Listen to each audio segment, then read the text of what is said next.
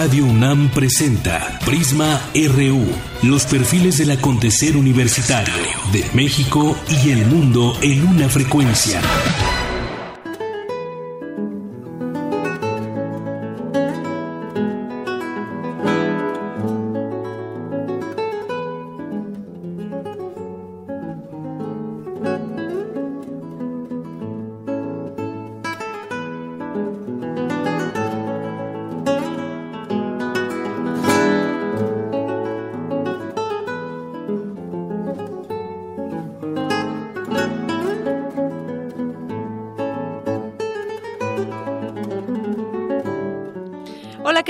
Buenas tardes, gracias por escucharnos aquí en Prisma RU. Bienvenidos a esta emisión. Le tendremos noticias y más como todos los días. Y arrancamos también como todos los días con música. En esta ocasión estamos escuchando a un intérprete y de los principales también eh, compositores para guitarra clásica del siglo XX. Y me refiero a Antonio Lauro, que murió un día como hoy, 18 de abril de 1986. Él es de Venezuela, nació en Ciudad Bolívar y falleció en Caracas, Venezuela. Esto que estamos escuchando se llama El Maravino.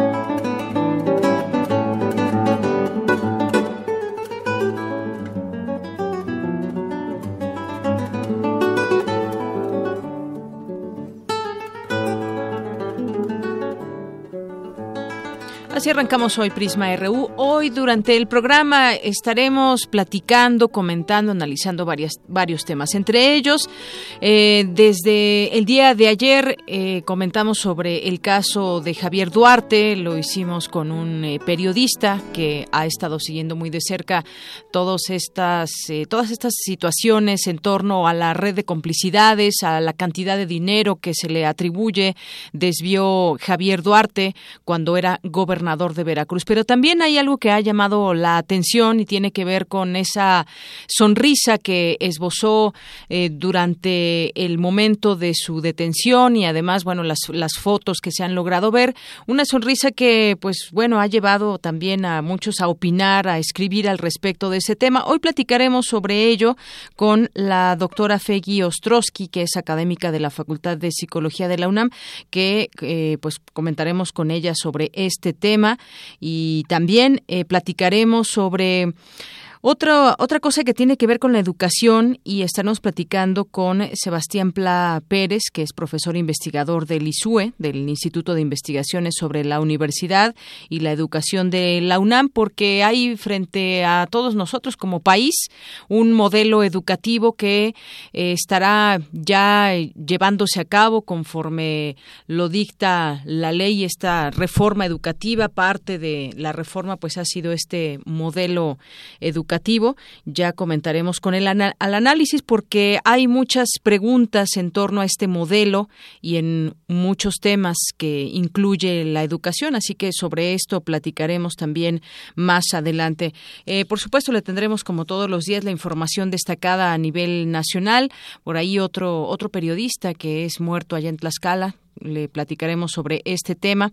Y otros que han eh, que vale la pena comentar aquí con todos ustedes y regresando al tema de Duarte por ejemplo pues toda la red de complicidad ya le tendremos información al respecto porque pues no actuó solo.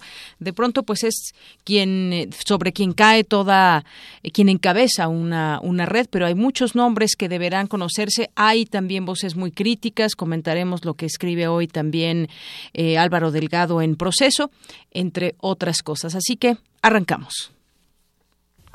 Portada RU.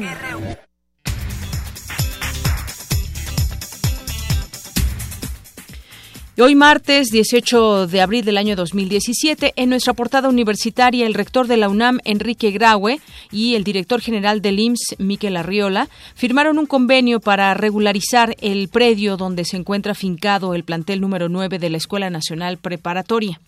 Nosotros tener regularizado la propiedad del predio y al Instituto Mexicano de Seguro Social con gran generosidad le interesaba que así fuese. Fueron décadas de trámites.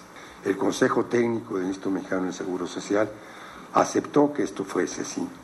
En esta sesión, en este momento estamos finalmente celebrando esto, la regularización de la legalidad en nuestras instituciones.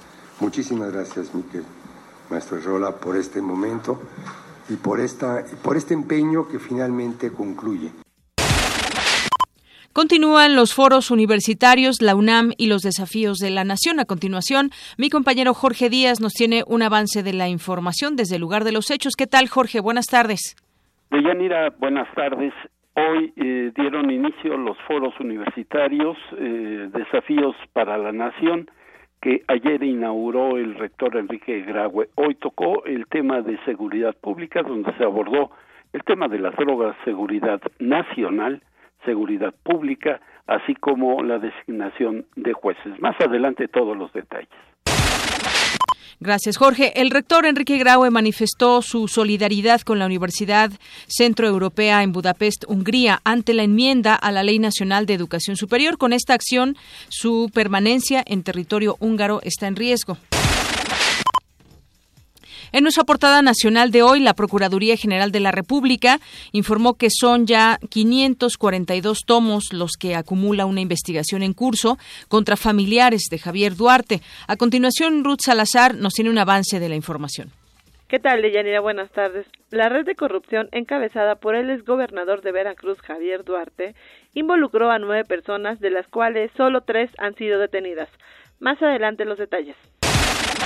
Solo tres han sido detenidas. En otra información, bueno, y por su parte, la bancada del PAN en el Senado pedirá a la PGR tomar las medidas cautelares necesarias para evitar la fuga de Karime Macías Tubilla, que es esposa del ex gobernador de Veracruz, Javier Duarte.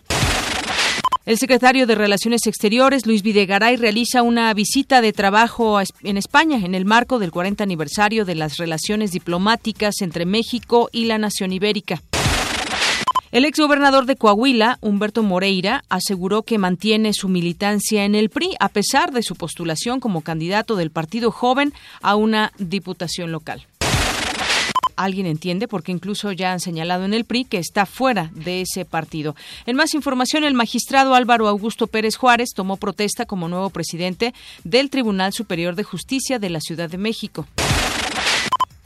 En más información, la Cámara de Diputados evitó discutir este martes las modificaciones a la Ley General de Vida Silvestre que pretende la prohibición de los delfinarios. La candidata del PAN al gobierno del Estado de México, Josefina Vázquez Mota, presentó su declaración 3 de 3. Finalmente, dijo ganar 12.2 millones de pesos al año, pero omitió información financiera de su organización Juntos Podemos. El gobernador de Chihuahua, Javier Corral, confirmó que ya fueron identificados los homicidas de la periodista Miroslava Bridge. El alcalde de Cuernavaca, Cuauhtémoc Blanco, aseguró que dará la cara y no huirá de la justicia ante las acusaciones que lo vinculan con el asesinato del empresario Juan Manuel García Bejarano. Fuerzas federales detuvieron a Juan Manuel N., presunto integrante de un grupo delictivo que opera en Boca del Río Veracruz y quien coordinó el secuestro del director de Seguridad Ciudadana de ese ayuntamiento. Cuatro personas desaparecidas, decenas de vehículos dañados y medio centenar de casas anegadas es el saldo preliminar de una tromba en el municipio de Teotitlán de las Flores Magón, en Oaxaca. Para las tarifas del transporte público concesionado, microbuses, vagonetas y autobuses se prevé un aumento de un peso. El metro, metrobús, trolebús, sistema de movilidad, M1 y taxis mantendrán sus precios. Hoy en Economía y Finanzas, el gobierno de Japón comenzó las negociaciones para la firma del acuerdo de asociación transpacífico sin incluir a los Estados Unidos. Un adelanto de esta información con mi compañero Abraham Menchaca. Así es, Deyanira, buenas tardes. Para el doctor Miguel Así es, Deyanira, buenas tardes. Para el doctor Miguel González, académico de la Facultad de Economía del UNAM, Japón busca consolidarse como una potencia asiática frente a la economía china. Más adelante, la información. Gracias. En el periodo vacacional de Semana Santa 2017, la ocupación hotelera registró cifras récord en los principales destinos turísticos del país al alcanzar un porcentaje promedio general de 91%. El Fondo Monetario Internacional mantuvo sin cambio las perspectivas de crecimiento económico para México en 1.7% para 2017 y 2% para 2018 con respecto a las previsiones de enero. Al 12 de abril de este año, las reservas internacionales registraron una reducción de 29 millones de dólares, con lo cual su saldo fue de casi 175 mil millones de dólares, informó el Banco de México. Hoy en nuestra información internacional, los gobiernos de México y de otros 10 países de América Latina condenaron la muerte de manifestantes durante las protestas contra el régimen de Nicolás Maduro en Venezuela. El reciente lanzamiento de un misil por parte de Corea del Norte fue un intento irresponsable de provocación, declaró el secretario estadounidense de Defensa Jim Mattis. El presidente del gobierno español, Mariano Rajoy, deberá comparecer como testigo en el juicio por la amplia trama de corrupción que le hizo perder su mayoría absoluta en 2015. La primera ministra británica Theresa May convocó de forma sorpresiva a elecciones legislativas anticipadas para el próximo 8 de junio para afrontar las negociaciones del Brexit. Y vámonos con mi compañero Eric Morales, que nos tiene un avance de la información que nos tendrá en materia internacional. Eric, buenas tardes. ¿Qué tal, Deyanira? Buenas tardes. Hablaremos sobre la aguda tensión que hay entre eh, las relaciones eh, de Corea del Norte y Estados Unidos y las repercusiones que puede tener alrededor del mundo. Además, hablaremos sobre el presidente paraguayo Horacio Cartes, quien desistió de sus intenciones de reelegirse. Los detalles más adelante. Gracias, Eric. Y nos vamos ahora con Tamara Quiros en la cultura. Tamara, buenas tardes. Buenas tardes, Deyanira. La muestra Una carta siempre llega a su destino. Los archivos Barragán, del artista conceptual Jit Maguil, se exhibirá en el MUAC del 27 de abril al 8 de octubre. En un momento, los detalles. Y nos vamos al avance de información deportiva con Isaí Morales. ¿Qué tal, Isaí? ¿Qué tal, Deyanira? Muy buenas tardes. Hoy en el Zarpazo hablaremos sobre la final de la Conca Champions que se juega hoy. Además, el equipo de gimnasia de la UNAM clasificó a la Universidad Nacional 2017. Todos los detalles más adelante. Gracias, Isaí. Campus RU.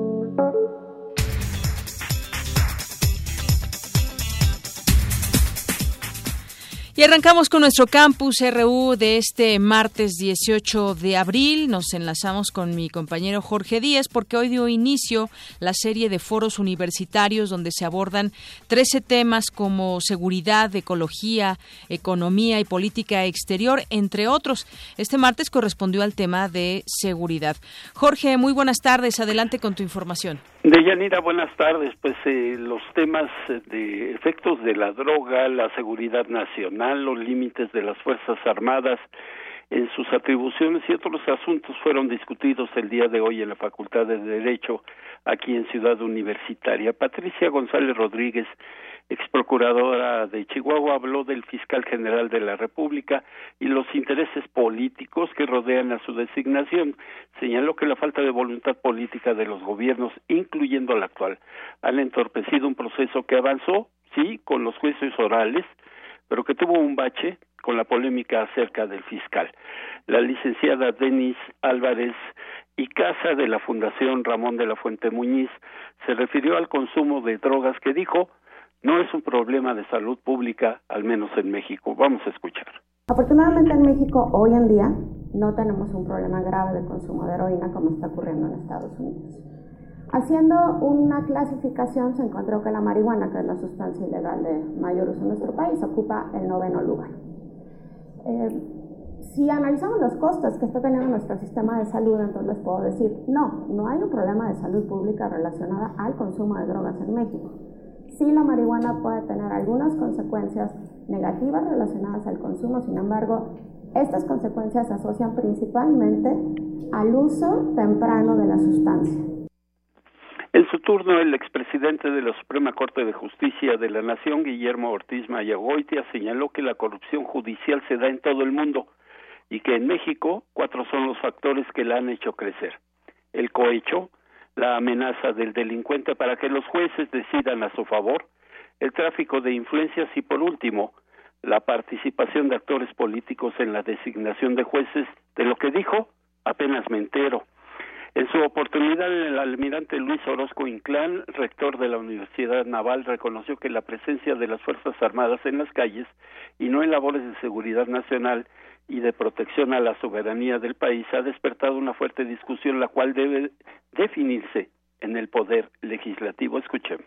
Es necesario que se redefina, que se establezca verdaderamente cuáles son unos y cuáles son otros.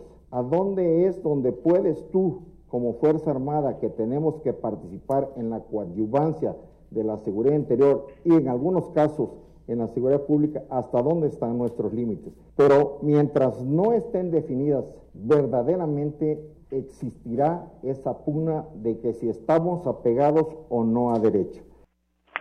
Y por último, Deyanira, te informo que Malenich Castilla Cravioto, comisionado general de la Policía Federal Preventiva, habló de la visión que la sociedad tiene del policía porque dijo se escucha la palabra corrupción e inmediatamente se voltea hacia las instituciones o simplemente hacia el policía. Vamos a escuchar lo que dijo.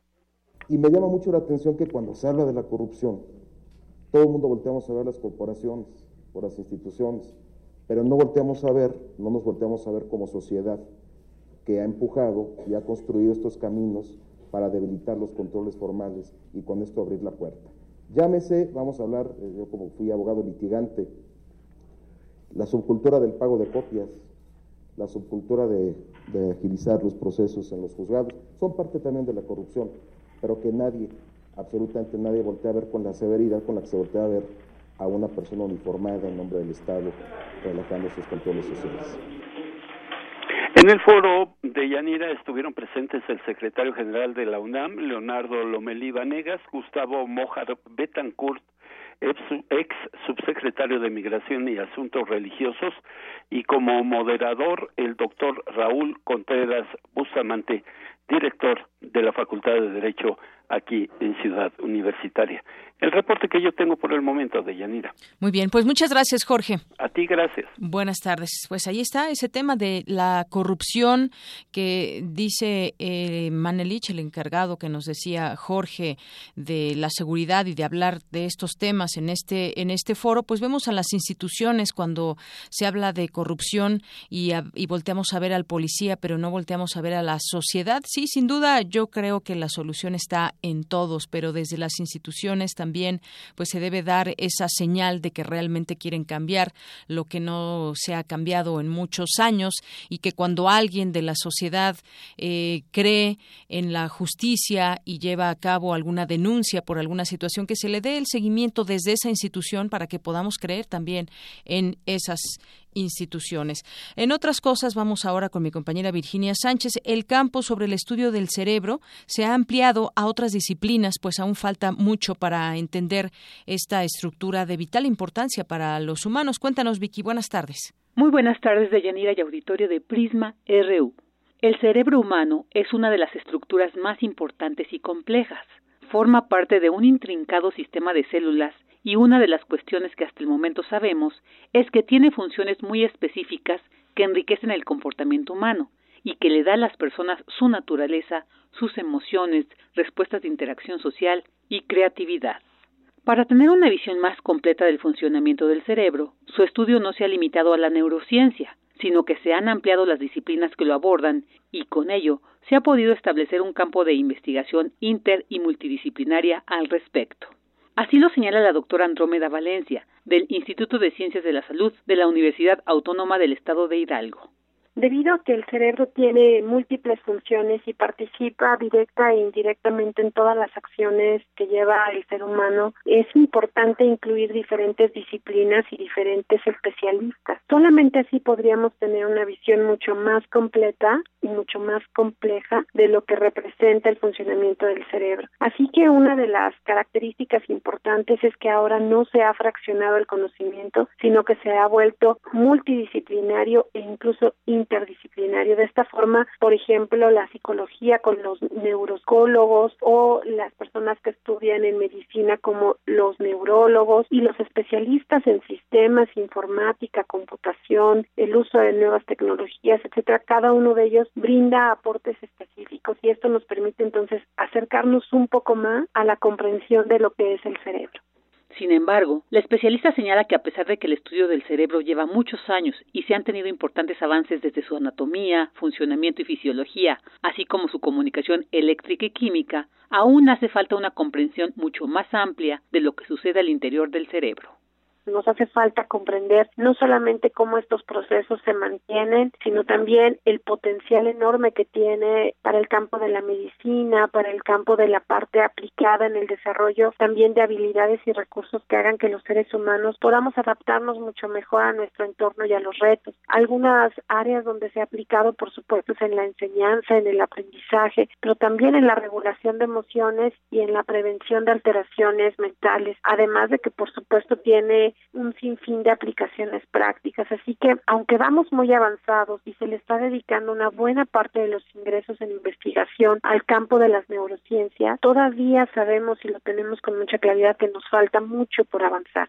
Valencia asegura que estamos en una época donde las neurociencias ayudan a tener muchas respuestas, pero es importante considerar que junto con toda esta información viene un compromiso ético y bioético de qué vamos a hacer cuando entendamos mucho mejor el cerebro, pues implicará una mejor aplicación de todo esto y una mejor calidad de vida utilizando las neurociencias. Hasta aquí la información. Muy buenas tardes. Gracias, Vicky. Muy buenas tardes.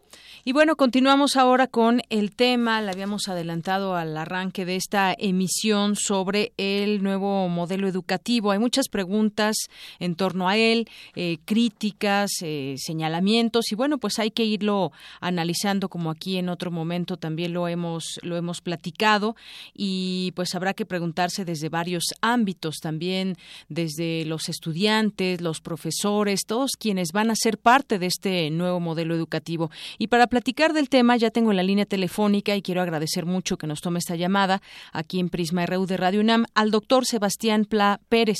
Él es profesor investigador del Instituto de Investigaciones sobre la Universidad y la Educación de la UNAM, el ISUE. ¿Qué tal, doctor? Bienvenido. Buenas tardes. ¿Qué tal? Buenas tardes.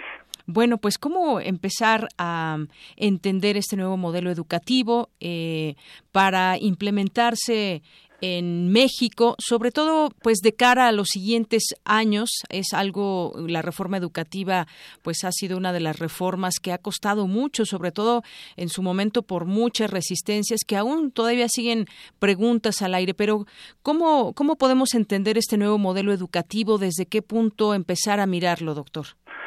Bueno, eh, es una pregunta muy amplia. El nuevo modelo educativo eh, tiene muchas aristas que hay que ir pensando y observando cómo se vaya aplicando. Por ejemplo, en este momento tenemos, digamos, los grandes lineamientos del nuevo modelo con las propuestas curriculares, aunque todavía falta ver, por supuesto, su implementación y los nuevos programas de estudio que supuestamente se publicarán en mayo y que tienen ahí una prescripción de las formas de saber, de las formas de que deben enseñarse, de las prácticas escolares que tendremos que ver pero eh, hay otra eh, hay que ver el modelo también desde una perspectiva amplia y diversa. En el instituto acabamos de desarrollar un proyecto que se llama preguntas infrecuentes al nuevo modelo donde eh, 25 investigadores responden a diferentes temáticas del modelo educativo eh, que van desde qué se entiende por humanismo qué problemas de gestión va a presentar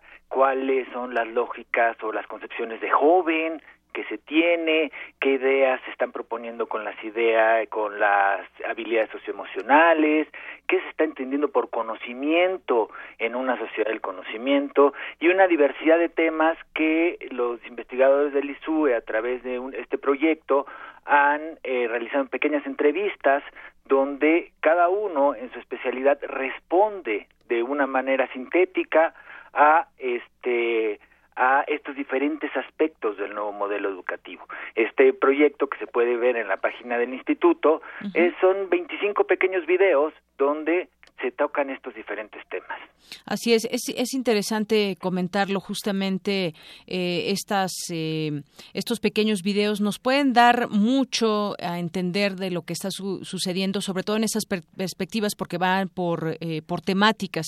Y como usted decía, es una es muy amplio lo que podemos ver, podemos tomarlo desde, desde distintas aristas.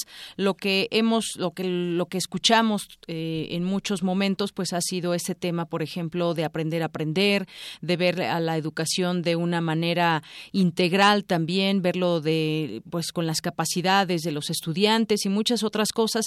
Y, usted que eh, en esta en esta parte, porque pues lo, lo que se lee aquí, preguntas infrecuentes, que es un esfuerzo colectivo que hace justamente el ISUE y ofrece al público pues este conjunto de voces.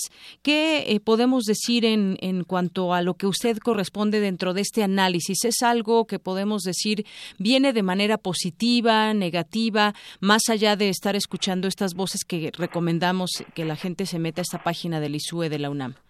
Bueno, justamente lo que presenta el proyecto es una característica de todo proceso de reforma educativa, en donde hay una pluralidad de voces encontradas. Así eh, podemos ver que el proyecto en algunos aspectos parece innovador, en cuestiones de autonomía curricular, en la inclusión de habilidades socioemocionales, a la vez que de manera general presenta una serie de dificultades que se pueden trabajar. El primero de ellos va desde la dimensión política, que trata de presentarse como nuevo algo que no es tan nuevo. Hay muchos elementos, como usted ha mencionado, de aprender a aprender, que provienen de los años 70 o la propias inclusión eh, inclusión de las habilidades socioemocionales. Podemos verlas en la historia de la pedagogía desde el periodo de entreguerras europeo con autores como Celestín Freinet. En este sentido eh, este proyecto lo que hace es dar esta pluralidad de voces. Por supuesto hay aspectos a reconocer en el modelo pero también hay muchos bemoles que vale la pena tener presente. Uno de ellos es eh, la implementación. La implementación que puede ir, por ejemplo, desde la formación en las habilidades emocionales de los profesores hasta eh, concepciones de estudiante muy basadas en visiones meramente psicológicas que son importantes, pero que no conciben las dimensiones culturales de los jóvenes. Por ejemplo, nunca se presenta el problema de las identidades juveniles construidas desde los jóvenes y su impacto que puede tener en las relaciones pedagógicas dentro del aula. Asimismo, eh, las visiones de conocimiento, por ejemplo, o la lógica de la sociedad del conocimiento que se puede vislumbrar en el modelo, es una visión meramente pragmática o, digamos, del conocimiento a la eh, para que sirva exclusivamente a una lógica de un sistema económico particular, sin ver las posibilidades y potencialidades del conocimiento en este en la formación integral. Por ejemplo, si solo nos concentramos eh, la discusión que ha provocado la eh, esta renuncia a la memoria, ¿no? eh, a muchos investigadores están diciendo que eh, puede ser muy positivo, hay que desarrollar habilidades para poder trabajar, que la información está en diversas fuentes, que no solamente está en la escuela, pero también es cierto que sin un conocimiento concreto, sin un conocimiento, eh, digamos, de información que nos permita, por ejemplo, discriminar la información en Internet, esto no va a ser posible. Entonces, hay ahí una circunstancia en relación al conocimiento que no está todo definido. Por eso llamamos preguntas infrecuentes, porque tratamos desde el ISUE de ver muchos aspectos que la discusión pública centrada eh, en lo político, en lo laboral, temas muy importantes de la reforma educativa está dejando afuera, ¿no? Por ejemplo, como decíamos, qué implican las nuevas tecnologías de información y comunicación y qué tipo de pensamiento tiene que desarrollarse.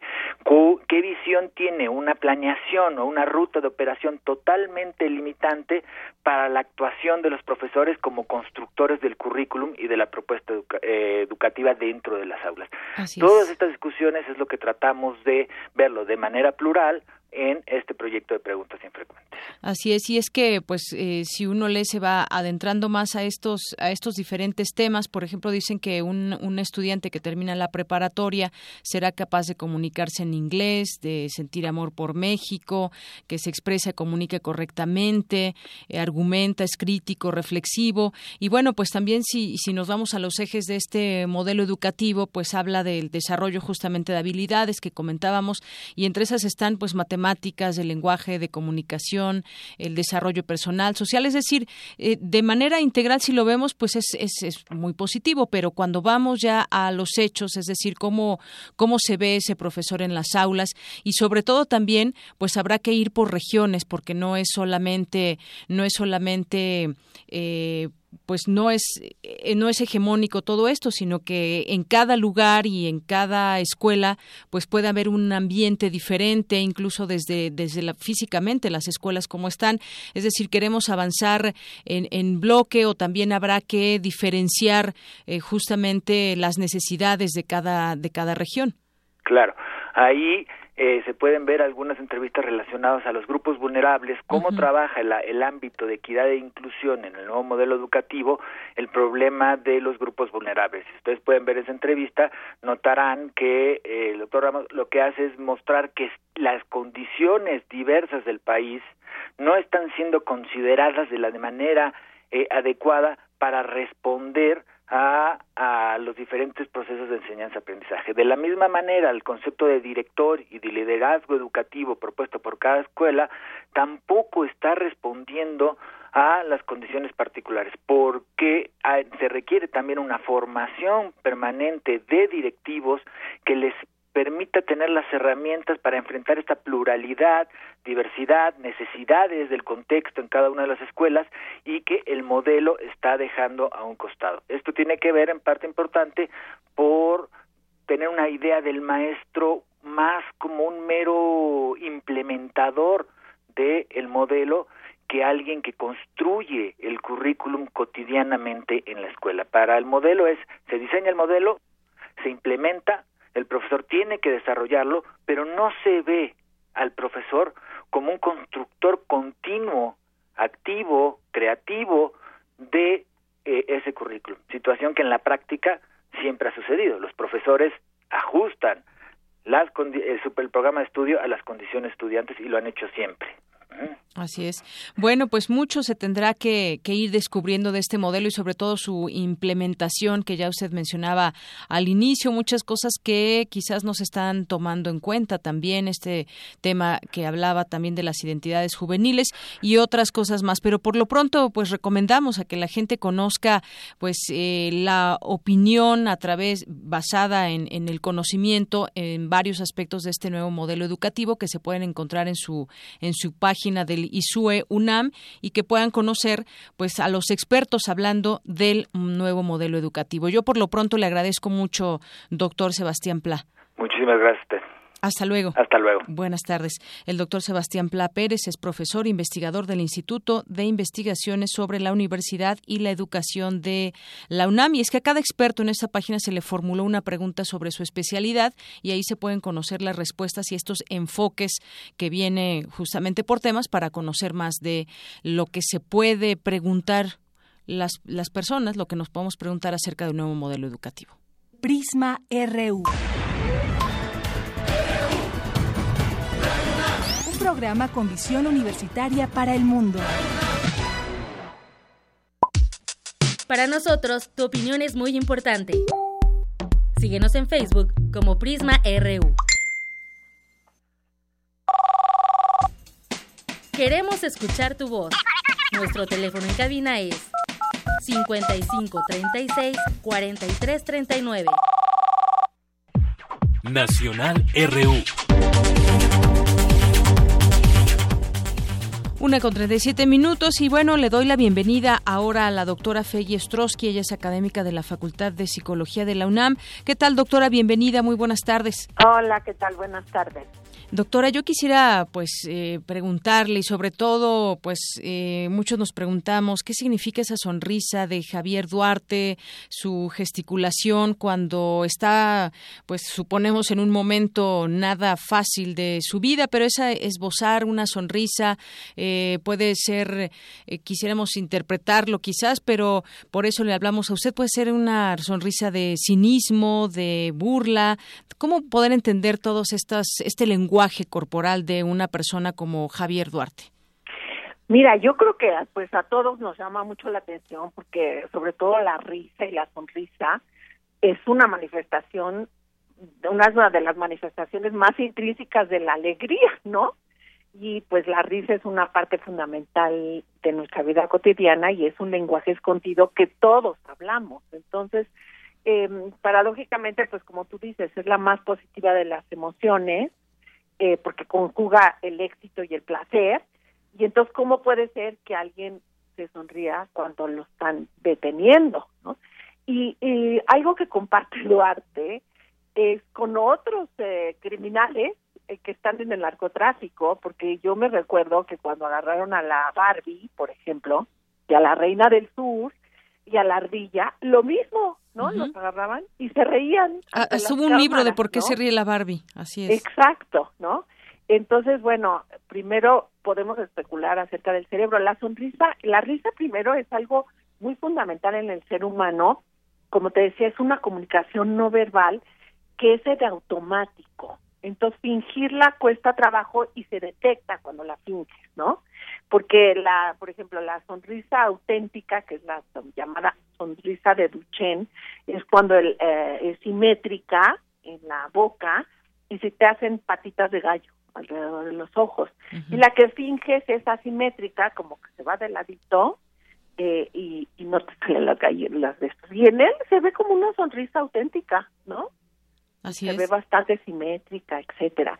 Eh, y desde el punto de vista de la neurobiología, en el cerebro tenemos áreas, un área específica que se llama el área fusiforme, que es muy grande, que está hecha para detectar las expresiones faciales, las caras, detectar y la, la sonrisa es muy importante porque si alguien se está riendo, lo detectas y te acercas, pero a lo mejor lo que hace es sacándote los dientes para morderte, ¿no? Y entonces por eso tenemos esa área tan grande para detectar. Entonces, ¿qué está pasando con esta gente? Yo creo que podrías explicarte como que es parte de lo que llamamos la triada oscura de la personalidad. O sea, el ser humano tiene un enorme potencial para hacer el bien, pero también, como hemos visto, para hacer el mal. Y son estas personas que utilizan a los demás para sus propios fines, que causan sufrimiento y desesperanza en las personas con las que interactúan. Y pues, ¿qué está mal con ellos? Que tienen esta triada oscura de la personalidad que tiene que ver con narcisismo, quieren ser el centro de atención y a lo mejor esa parte es, mira, estoy siendo el centro de la atención otra vez tienen psicopatía y la psicopatía es este trastorno de la personalidad que utilizan a los demás para sus propios fines y los psicópatas hay, pueden ser exitosos o no exitosos, ¿no? Son exitosos cuando no les agarran, como este Duarte que fue un gobernador, pero pues ya no es exitoso porque lo agarraron, ¿no? de, y también son maquiavélicos, utilizan a los demás para sus propios fines. Entonces, puede ser esa parte de esa personalidad en donde las emociones, o sea, tú no le haces, yo, yo siempre me he preguntado, ¿cómo puedes robar tanto? ¿No? O sea, a lo mejor dices, bueno, te robas para un coche, pero para tener departamentos, coches y quitarle el dinero a la gente, ¿y para qué quieres tanto? ¿No? Eh, para tener podercito. Entonces, pues llama mucho la atención y creo que atrás de de Duarte y de los narcos, pues es la misma personalidad, la psicopatía, ¿no? Que no experimentan las emociones como todos los demás, no tienen sentimientos de culpa, no tienen remordimientos, y pues cuando los agarran igual, ¿no? A lo mejor también es parte de un cinismo en donde quién sabe que habrá negociado, que es lo que mucha gente está diciendo, ¿no? Se está riendo porque sabe que esto es temporal y que todo está para Fernalia, que todos estamos haciendo y aplaudiendo, pues es una negociación que ya hizo. ¿No? Y le da risa. Así, es. Entonces, sin duda, lo que se puede ver, doctora, es que hay una, una, una psicopatía en, esta, en estos gestos, en esta comunicación no verbal, pero que finalmente comunica, eh, comunica a quienes eh, lo hemos visto en el entorno donde se encontraba, porque era una situación sin duda muy, muy, muy fuerte, donde pues toda su vida quizás en ese momento, pues no, no sé qué pase por su mente, pero pues efectivamente todo el dinero que se le atribuye que robó, que es eh, da cuenta también de una ambición descomunal, porque como usted dice no no o, no hay llenadera, ¿no? Exacto, no no es que robó poco, no es que robó, sino que fueron miles de millones de pesos.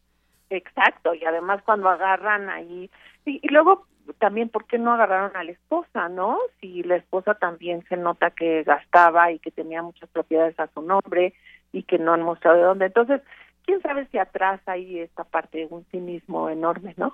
Y, justamente también algo, se seguían algunas pistas desde antes, encontró una bodega en donde pues había eh, sillas de ruedas, cuadros, había muchas cosas, eso también quizás en esa bodega se podría analizar un poco también qué, qué es lo que guardaban, todas estas libretas donde yo... Yo, yo me merezco. Yo me merezco abundancia. todo, este asunto. convenciéndose de que se merecía todas estas cosas fantásticas, ¿no? Y, y ante un Estado que también pues hay una enorme diferencias, hay la violencia no viene por la pobreza, viene por la mala distribución del ingreso y lo que ellos provocaron es una terrible distribución, mala distribución, más violencia, más asesinato. ¿Cómo puedes vivir tranquilo con eso, no? Y reírte cuando te agarran. Y, ahorita estamos analizando este personaje, pero pues ha habido también otros en otros momentos y hay quienes pues finalmente no los no los agarran o ni siquiera tienen una orden de en su contra. Bueno, yo creo que fíjate que en la política y en los medios financieros, no digo que todo el mundo, pero es un ambiente muy propicio para estas personalidades psicópatas y para maquiavélicas y narcisistas. Son los que toman decisiones sin tocarse el corazón, ¿no? Que utilizan a los demás para sus propios fines y entonces se vuelven muy eficientes. Así es. Bueno, pues hay parte de lo que nos comenta una eh, triada oscura de la personalidad, narcisismo, quieren ser el centro de atención, aún siendo negativamente, como en este caso, esa ambición y a final de cuentas, pues una, una psicopatía, lo que se ve también o, de primera instancia en la personalidad de Javier Duarte. En el pues manejo de las emociones. En el manejo de las emociones. así es.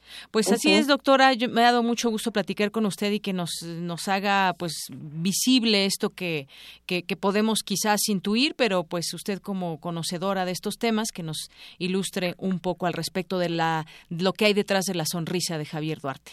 Exacto. Muchas gracias, doctora. Al contrario, buenas tardes. Hasta luego, muy buenas tardes. Doctora Fey Ostrowski, ella es académica de la Facultad de Psicología de la UNAM. Y bueno, pues justamente eh, de eso es nuestro Vox Populi del día de hoy. ¿Por qué se ríe Duarte? ¿Qué, ¿Qué es lo que deja ver Javier Duarte? Eso fue lo que algunas personas nos contestaron.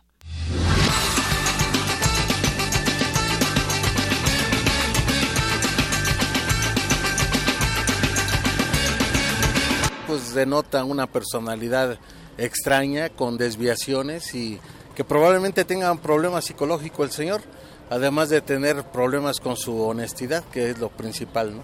Pues que es cínico porque se roba todo el dinero que del pueblo.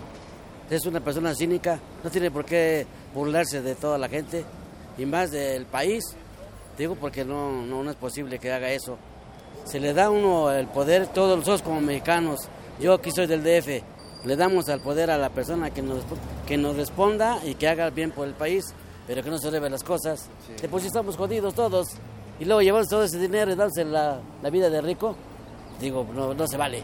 Vil cinismo, totalmente. Su cinismo, pues no es a nivel Duarte, es a nivel gobierno, todo está así, desgraciadamente.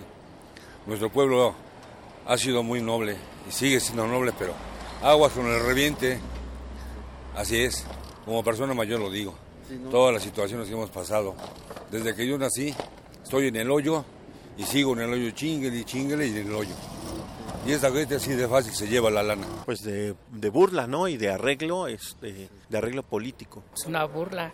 Pues una burla, eh, prácticamente es una burla de este, no sé si eh, entre el mente está pensando que ya estaba todo programado, planeado, acordado para entregarse.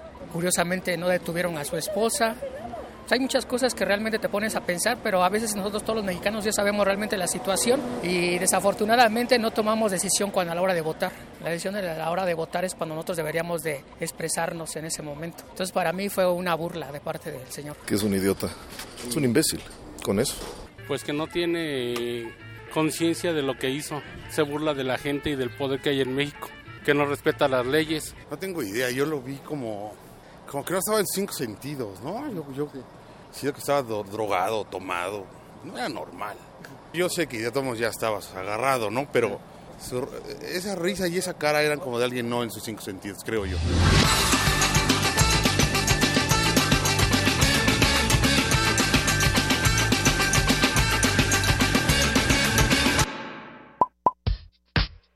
Queremos conocer tu opinión Twitter como arroba PrismaRU.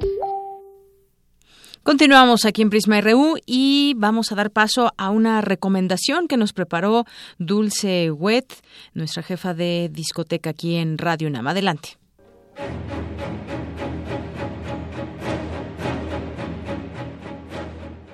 Hola, muy buenas tardes, queridos amigos de Melomanía Prisma RU.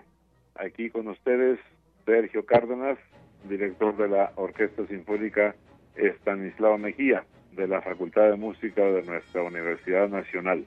Estoy realmente muy contento, muy conmovido, muy entusiasmado, porque ahora puedo compartir con ustedes una invitación para que asistan a disfrutar de un concierto que yo puedo decirlo ante cualquier notario será espectacular. Y digo esto porque, por un lado, estaremos presentando una de las grandes misas de Haydn, es una obra para coro, solistas vocales y orquesta, la famosísima Misa in Angustis, mejor conocida como Misa Nelson, que ha sido una de las más famosas y de las más cantadas y promovidas en el mundo. Y luego vendrá, para estar a tono con el mes del libro y de la rosa, que es un proyecto de la UNAM, la Orquesta de Cámara Consortium Sonoros, que es un ensamble de jóvenes talentosísimos, todos de la Facultad de Música de la UNAM, que yo promoví y fundé hace ya un poco más de un año, y estaremos tocando una obra del compositor noruego Edvard Grieg, que lleva por título En los tiempos de Holberg. Y esto es por el caso de Holberg, o sea, Ludwig Holberg, que es realmente al idioma noruego, lo que Shakespeare es el idioma inglés y Cervantes al español, Martín Lutero al alemán, es decir, estamos hablando de uno de los grandes dramaturgos y configurador de, la lengua noruega en este caso. Pero aparte de estas dos obras ya de por sí emblemáticas, importantes, vendrá una obra icónica y será seguramente una de las presentaciones históricas más importantes en México porque 91 jóvenes mexicanos de altísimo nivel estaremos presentando esa obra maravillosa, parteaguas en la historia de la música y de la cultura en general, que es La consagración de la primavera del ruso Igor Stravinsky. Estrenada en el año 1913 en París, en medio de un escándalo tremendo por toda la participación, por un lado, de un ballet que tenía muchas dificultades en llevar en su coreografía la complejidad rítmica de Stravinsky en esta obra maravillosa. Un escándalo sin precedentes en la historia de la música, en aquel famoso Teatro Los Campos Elíseos, y seguramente que ese escándalo también contribuyó a la fama de la pieza. No hay realmente razones poderosas como para pensar que la obra es imposible de ser tocada. Al contrario, yo he tenido en mi trayectoria algunas presentaciones memorables de esta pieza con la Sinfónica Nacional de México en los festivales de Aguascalientes y de Oaxaca, incluso aquí mismo en la Ciudad de México.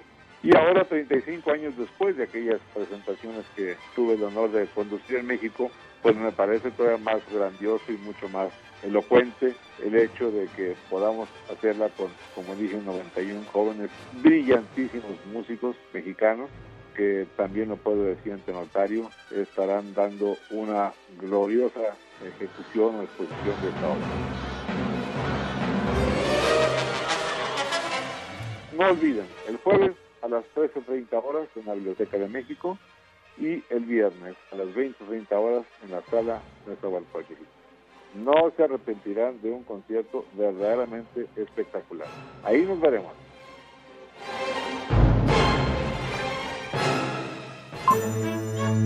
Arte y cultura.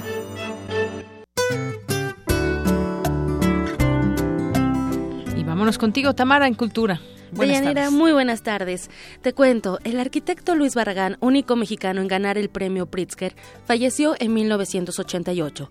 Sus restos fueron cremados y depositados en la cripta familiar del cementerio de Mezquitán, en Guadalajara, y en 2002 fueron trasladados a la Rotonda de los Jaliscienses Ilustres, lugar en donde el 23 de septiembre de 2015, con el permiso de una parte de la familia del arquitecto, fueron retirados 525 gramos de sus cenizas para realizar un anillo de plata con un diamante de 2.02 quilates. Ante el anuncio de la exposición del artista conceptual Gil Magid, una carta siempre llega a su destino, los archivos Barragán, eh, que se inaugurará el 27 de abril en el Museo Arte Contemporáneo, el doctor Jorge Volpi, coordinador de difusión cultural de la UNAM, ofreció una rueda de prensa donde mencionó que la muestra fue aprobada por el Comité Curatorial y de Programación del MUAC, así como por el Consejo Académico de este museo. Escuchemos. No se trata de que yo dé mi punto de vista sobre la exposición, ni es mi función entonces por eso defender o no la exposición de Gilles Magui, sino contarles a ustedes que se llevaron a cabo todos y cada uno de estos procedimientos internos dentro de la universidad para que fuera posible la presentación de la exposición. Por supuesto, en el momento en el que ya el comité de expertos también aprueba la exposición unánimemente, propongo al rector, y esto le parece por supuesto a él también lo conducente, que la universidad sea como debe ser el espacio más libre, abierto y transparente para la discusión de cualquier tema intelectual y particularmente de un tema que desata una polémica tan encendida también resaltó que desde ese momento decidieron abrir un debate invitando a todas las voces a favor y en contra para expresar su opinión de la manera más libre, paritaria y abierta. El MUAC y el Instituto de Investigaciones Jurídicas serán los espacios en los que se llevarán a cabo cuatro mesas de debate entre el 27 de abril y el 4 de mayo. Dichos encuentros versarán sobre la pertinencia del proyecto, derechos de autor, propiedad intelectual, políticas y mercantilización de archivos. También los enfoques jurídicos y legales en torno a la disposición de restos humanos, laicidad, así como perspectivas éticas y filosóficas derivadas de estos temas de Yanira. Un tema muy interesante y bastante controversial. Así es, sí, todo lo que se ha dicho al respecto de este tema. Así es. En otra información, esta tarde nos acompaña la actriz Paloma Woolrich, eh, quien cuenta con una gran trayectoria en cine, televisión y también ha participado en más de 40 puestas en escena y hoy nos va a invitar a despertar a la vida. Paloma, muy buenas tardes. Hola Tamara, ¿cómo estás? Muy bien, muchas gracias por tomar la llamada. Cuéntanos, después de una después de dos años, una primera temporada, Wait, despertar a la vida, eh, regresa al, al Centro Cultural Helénico. Eh, sí. ¿Qué nos vamos a encontrar? Cuéntanos. Bueno, pues se van a encontrar eh, con mucho humor, se van a encontrar con reflexión, con amor por la vida, con eh, deseos de, de, hacer prioridades en tu vida, de marcar prioridades en tu vida.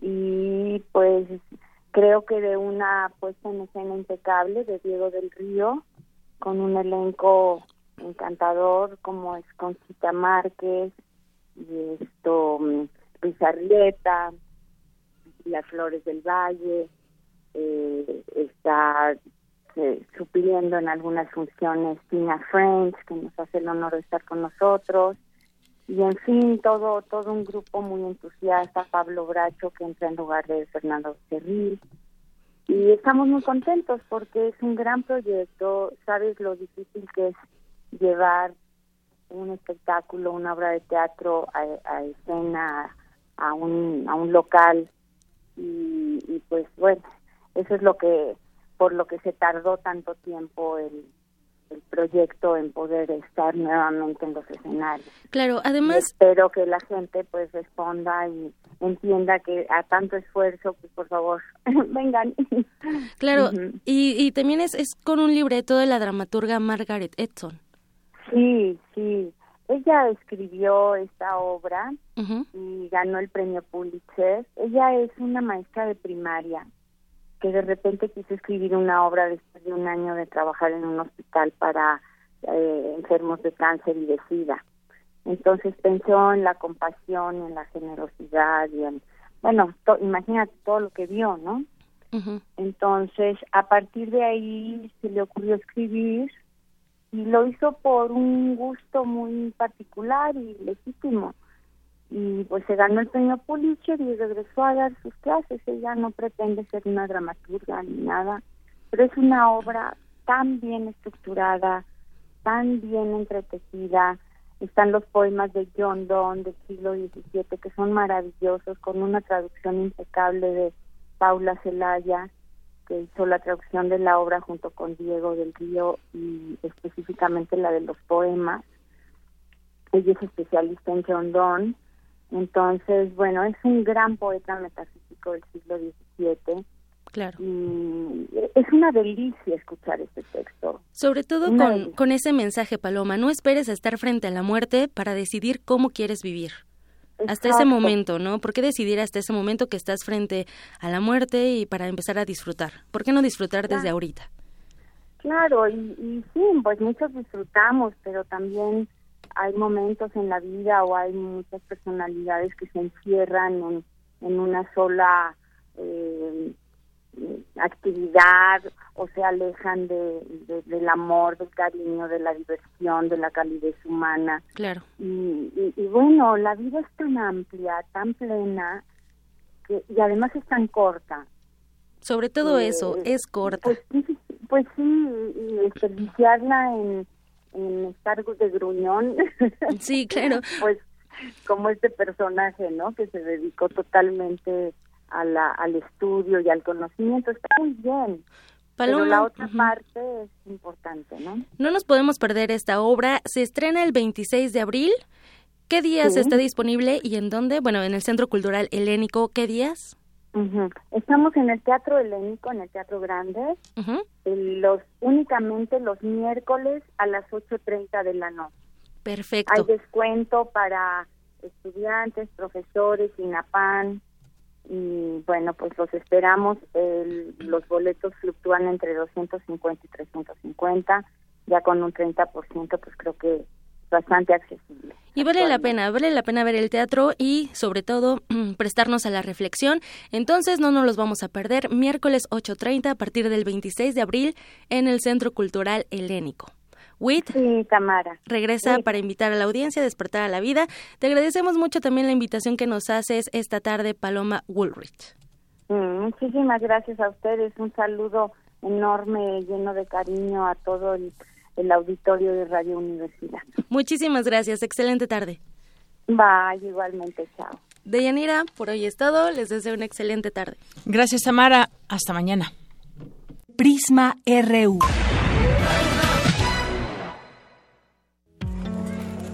propaganda casera, mil pesos.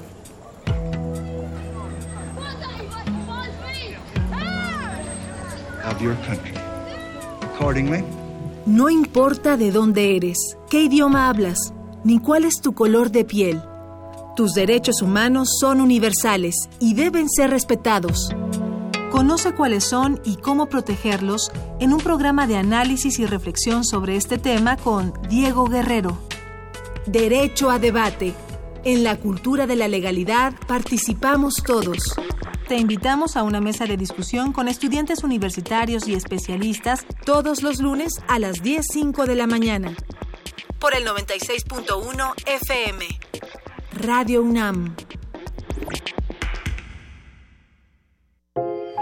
En mi casa aprendo muchas cosas. Aprendí a quedarme calladito también me enseñaron a aguantarme las ganas de llorar. Porque si no, me van a dar razones para llorar de verdad. La mejor lección es el cariño. Paremos la violencia en casa. Una ciudadanía que participa la formamos con respeto. Contigo, México es más. Súmate. UNICEF. Instituto Nacional Electoral. INE. El rito comienza en el escenario. Los sonidos emergen deambulan por el recinto, se cuelan en los oídos y estremecen los sentidos. Festival Intersección. los encuentros sonoros de Radio UNAM. Todos los viernes a las 21 horas en vivo desde la sala Julián Carrillo. Escúchalos a través del 96.1 de FM, www.radiounam.unam.mx o ven a Adolfo Prieto 133 Colonia del Valle, cerca del Metrobús Amores. La entrada es libre.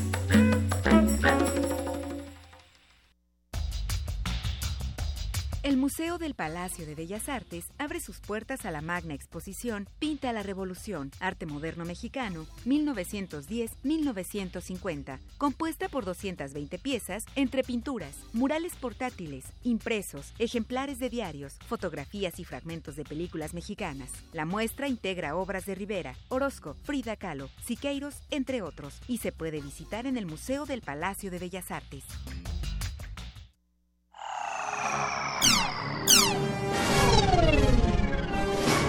Para este año, tú esperabas patinetas flotantes, tenis autoajustables y autos voladores en el mercado.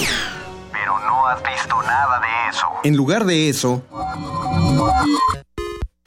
hay seres humanos con apéndices electrónicos en su cuerpo, videojuegos que detectan tu movimiento, computadoras bajo la piel que hacen un diagnóstico médico y un medio de comunicación capaz de enviar información del otro lado del planeta en menos de un segundo.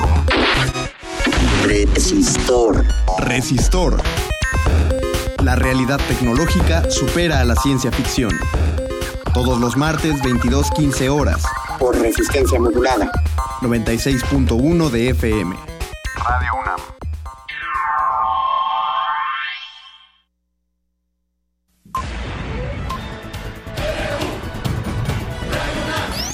Prisma RU. Con Deyanira Morán. Regresamos con un resumen de la primera hora de Prisma RU con Ruth Salazar. Ruth, buenas tardes. Hola, ¿qué tal, Deyanira? Buenas tardes. Este es el resumen. En la primera hora de Prisma RU hablamos con el doctor Sebastián Pla Pérez, investigador del Instituto de Investigaciones sobre la Universidad y la Educación de la UNAM, sobre un estudio en torno al nuevo modelo educativo. En el instituto acabamos de desarrollar un proyecto que se llama Preguntas infrecuentes al nuevo modelo, donde eh, 25 investigadores responden a diferentes temáticas del modelo educativo que van desde qué se entiende por humanismo, qué se está entendiendo por conocimiento en una sociedad del conocimiento y una diversidad de temas que los investigadores del ISUE han eh, realizado en pequeñas entrevistas donde cada uno en su especialidad responde de una manera sintética a estos diferentes aspectos del nuevo modelo educativo. En otro tema, la doctora Fegui Ostrowski, académica de la Facultad de Psicología de la UNAM, nos habló sobre el perfil psicológico y la sonrisa del exgobernador de Veracruz, Javier Duarte, al momento de su detención. La risa primero es algo muy fundamental en el ser humano, que es de automático. Entonces, fingirla cuesta trabajo y se detecta cuando la finge. Entonces, ¿qué está pasando con esta gente? Yo creo que podrías explicarte como que es parte de lo que llamamos la triada oscura de la personalidad.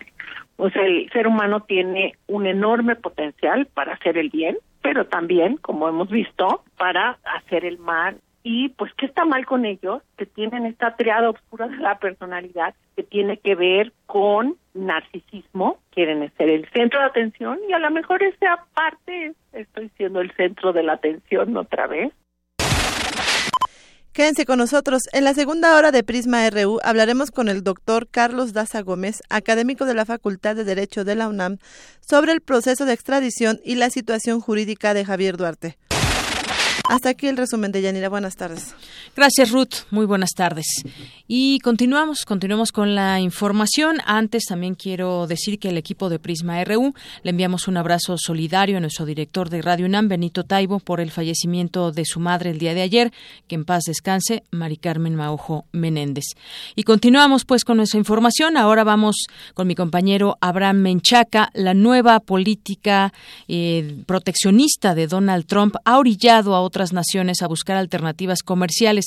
Es el caso de Japón que impulsa la concreción de acuerdos comerciales y de integración económica aún pendiente. Cuéntanos de qué se trata, Abraham. Buenas tardes. Así es, Deyanira. Buenas tardes. El gobierno de Japón comenzó a tomar acciones para reimpulsar la iniciativa del Acuerdo de Asociación Transpacífico con solo 11 naciones ya sin la participación de Estados Unidos. En 2016, los 12 países firmantes del tratado, Australia, Brunei, Canadá, Chile, Estados Unidos, Japón, Malasia, México, Nueva Zelanda, Perú, Singapur y Vietnam, exportaron en conjunto productos por un valor de 3 billones 846 mil millones de dólares. Para el doctor Miguel González, académico de la Facultad de Economía de la UNAM, Japón busca consolidarse como una potencia asiática frente a la economía china. De tal manera que Japón al parecer estaría manejando una estrategia que podría ser muy inteligente porque estaría tanto participando en este en el TPP como en el R en el RCEP y adicionalmente dentro del programa chino de Ruta de la Seda pues eh, se considera que Japón es uno de los miembros que no forman parte de la de este eh, de este acuerdo, pero que es un eh, participante muy importante para tomar en cuenta.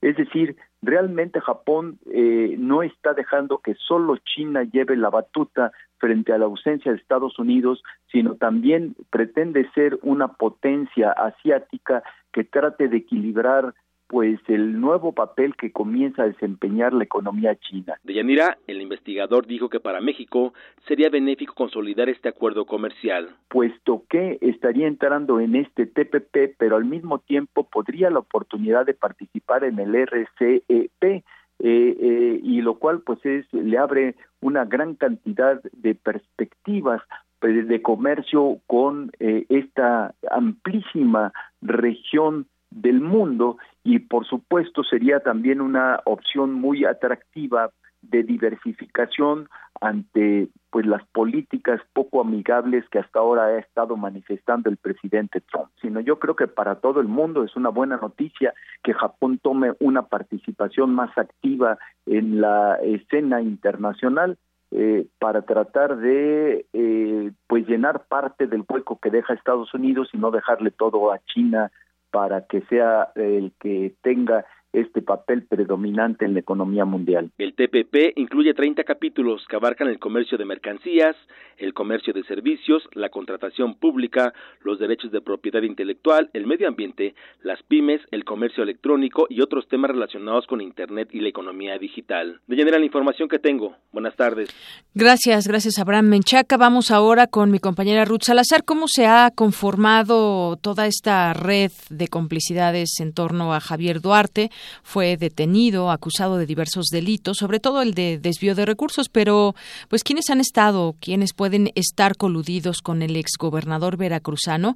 Mi compañera Ruth Salazar nos preparó la siguiente información. Adelante, Ruth. De Llanera, auditorio de Prisma RU, esta es la información.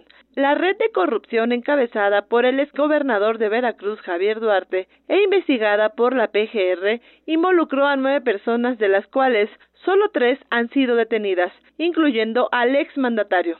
El 10 de octubre de 2016, antes de la liberación de la orden de presión contra el exmandatario y ocho de sus cómplices, la PGR detuvo a Victorino Benítez, administrador único de la compañía Bienart, presunta empresa fantasma que recibió más de 18 millones en diciembre de 2013. Al día siguiente se giraron órdenes de aprehensión contra Duarte y su red cercana, que involucraba a las hermanas Nadia Isabel y Elia Arzate Peralta, únicas detenidas junto con el exgobernador.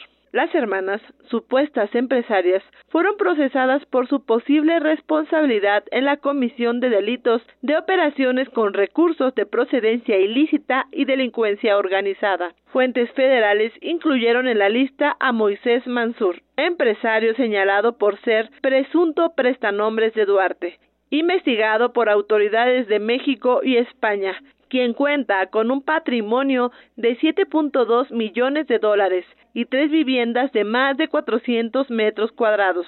La PGR descartó que familiares cercanos al exgobernador tengan órdenes de aprehensión. Sin embargo, varios miembros de la familia de su esposa, Karime Macías Tubilla, han sido señalados por su presunta colaboración en el desfalco a Veracruz. Asimismo, Jesús Antonio Macías Yaceheit y María Virginia Yasmín Tubilla Letaif, suegros de Duarte, tienen una investigación por delitos fiscales, financieros y lavado de dinero. Arturo Elías Beltrán, subprocurador jurídico y de asuntos internacionales de la PGR, dijo que por el momento se investiga a los familiares directos de Javier Duarte que al mes de presentada la denuncia por la Unidad de Inteligencia Financiera de la Secretaría de Hacienda y Crédito Público, la autoridad judicial librara una orden de aprehensión en contra de Javier Duarte por la probable comisión de los delitos de delincuencia organizada y de operaciones con recursos de procedencia ilícita. La Procuraduría General de la República sigue actuando en las diversas líneas de investigación para que sean llevados ante la justicia la red de cómplices y prestanombres, así como la recuperación de activos para que sean devueltos a los veracruzanos. Cabe destacar que Mario Medina Garzón, primo de la esposa de Duarte, fue la pieza clave para ubicar al exgobernador en Guatemala, luego de ser detenido en el aeropuerto de Chiapas, con pasaportes apócrifos destinados a la pareja. Hasta aquí la información de Yanira. Buenas tardes. Gracias, Ruth. Muy buenas tardes. Pues sí, toda esta red que se habrá de ir desenmascarando. Y ya se tienen muchos nombres también de quiénes son estas personas que han estado, han sido cercanas durante el gobierno de Duarte y que eh, pues son también personas que tendrán que explicar muchas cosas. Bueno, ya tengo la línea telefónica al doctor Carlos Daza Gómez, académico de la Facultad de Derecho de la UNAM y presidente del Colegio eh, de eh, de Derecho de la UNAM. ¿Qué tal, doctor? Bienvenido, muy buenas tardes. ¿Qué tal, Deyanira? Un saludo a todos tus eh, radioescuchas y un fuerte abrazo a todos. Pues.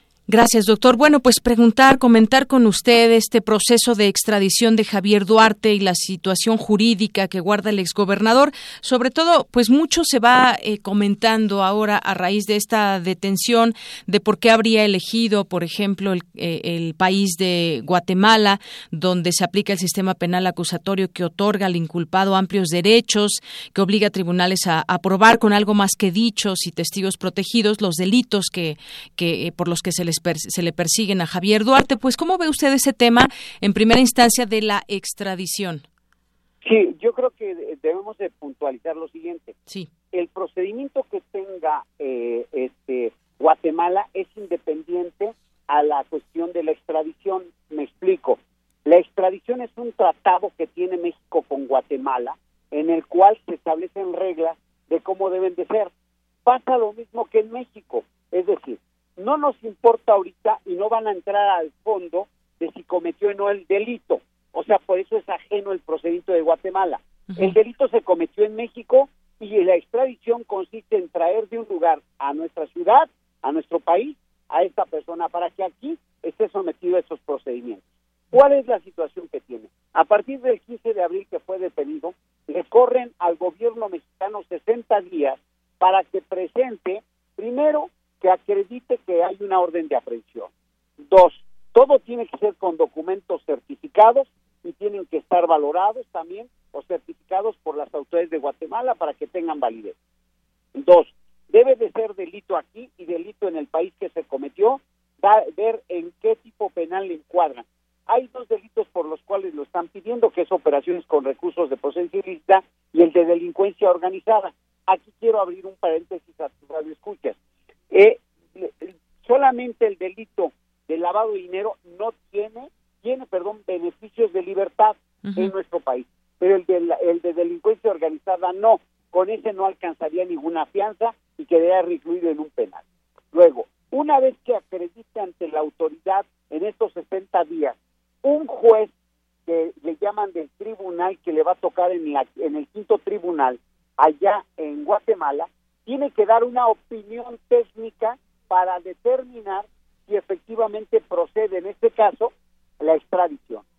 Pasa lo mismo que en México. Hemos visto la extradición del Chapo, exactamente es lo mismo. Es el mismo procedimiento en uno y en otro país por el tratado. Entonces nada más se emite una opinión, no entran al fondo si es penalmente responsable, si es delito o no es delito. Solamente debe cumplirse la formalidad que establece y es lo que estoy diciendo.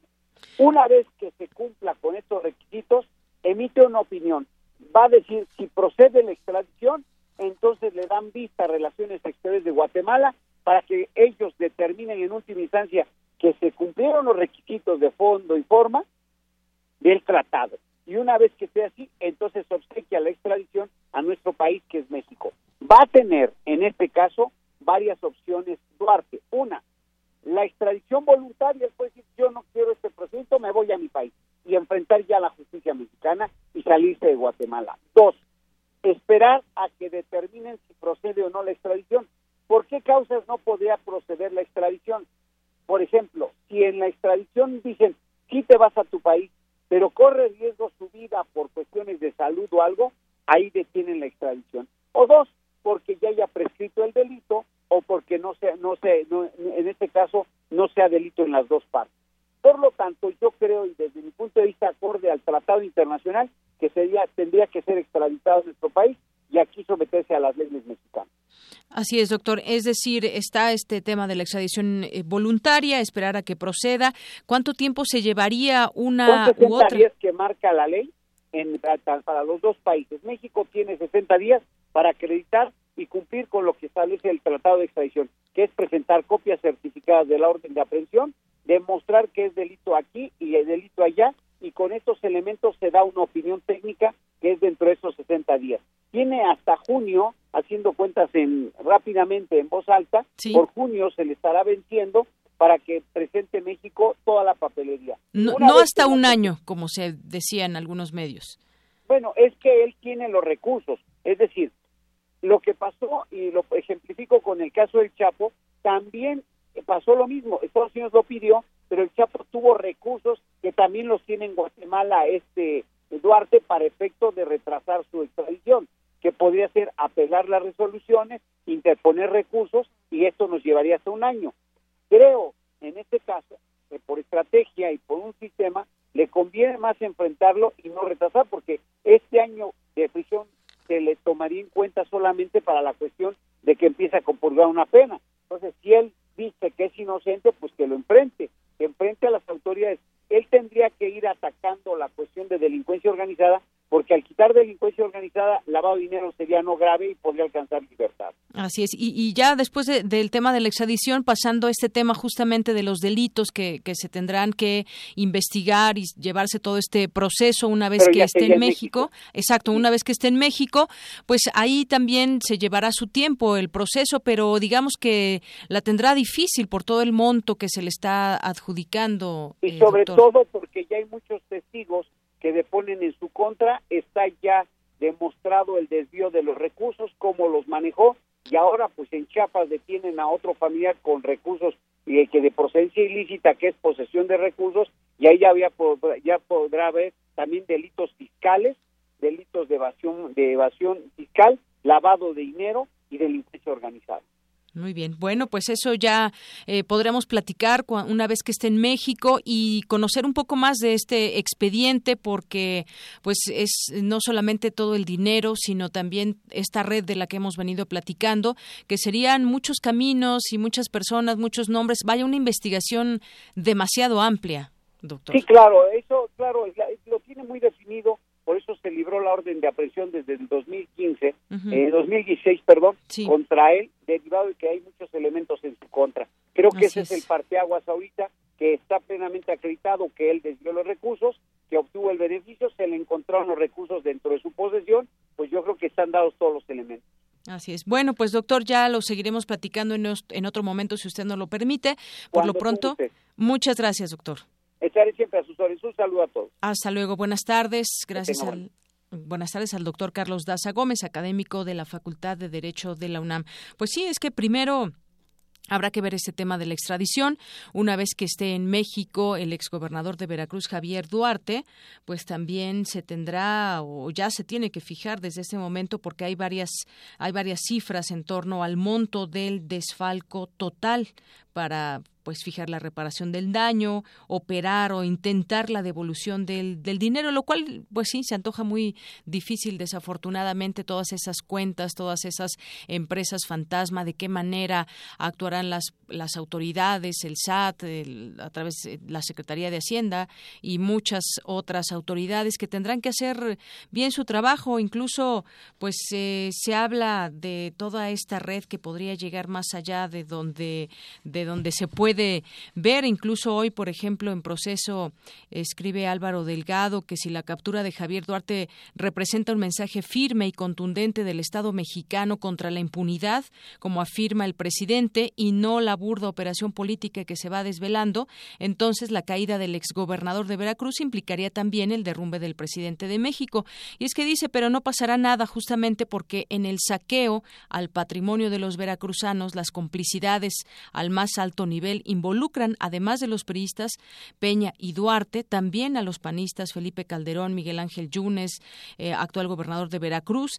Dice también que en la Procuraduría General de la República y en la Secretaría de Hacienda y Crédito Público existen evidencias de que parte del latrocinio de Duarte tuvo como destino la campaña presidencial en 2012, cuando éste lo ponía como ejemplo del nuevo PRI. Eso sí, hay incluso pues un video donde retrata justamente y donde se ve al presidente señalando al nuevo PRI, entre ellos a Javier Duarte, a Roberto Borge, por ejemplo, junto con otros exgobernadores, también el propio César Duarte, que también está fugitivo. Bueno, pues opiniones puede haber muchas. El caso es que, pues es una cantidad eh, impensable y desmedida de dinero lo que se habría, lo que se habría desviado y es todo un largo proceso el que tendremos que ver eh, los siguientes meses solamente en el torno en torno a este caso.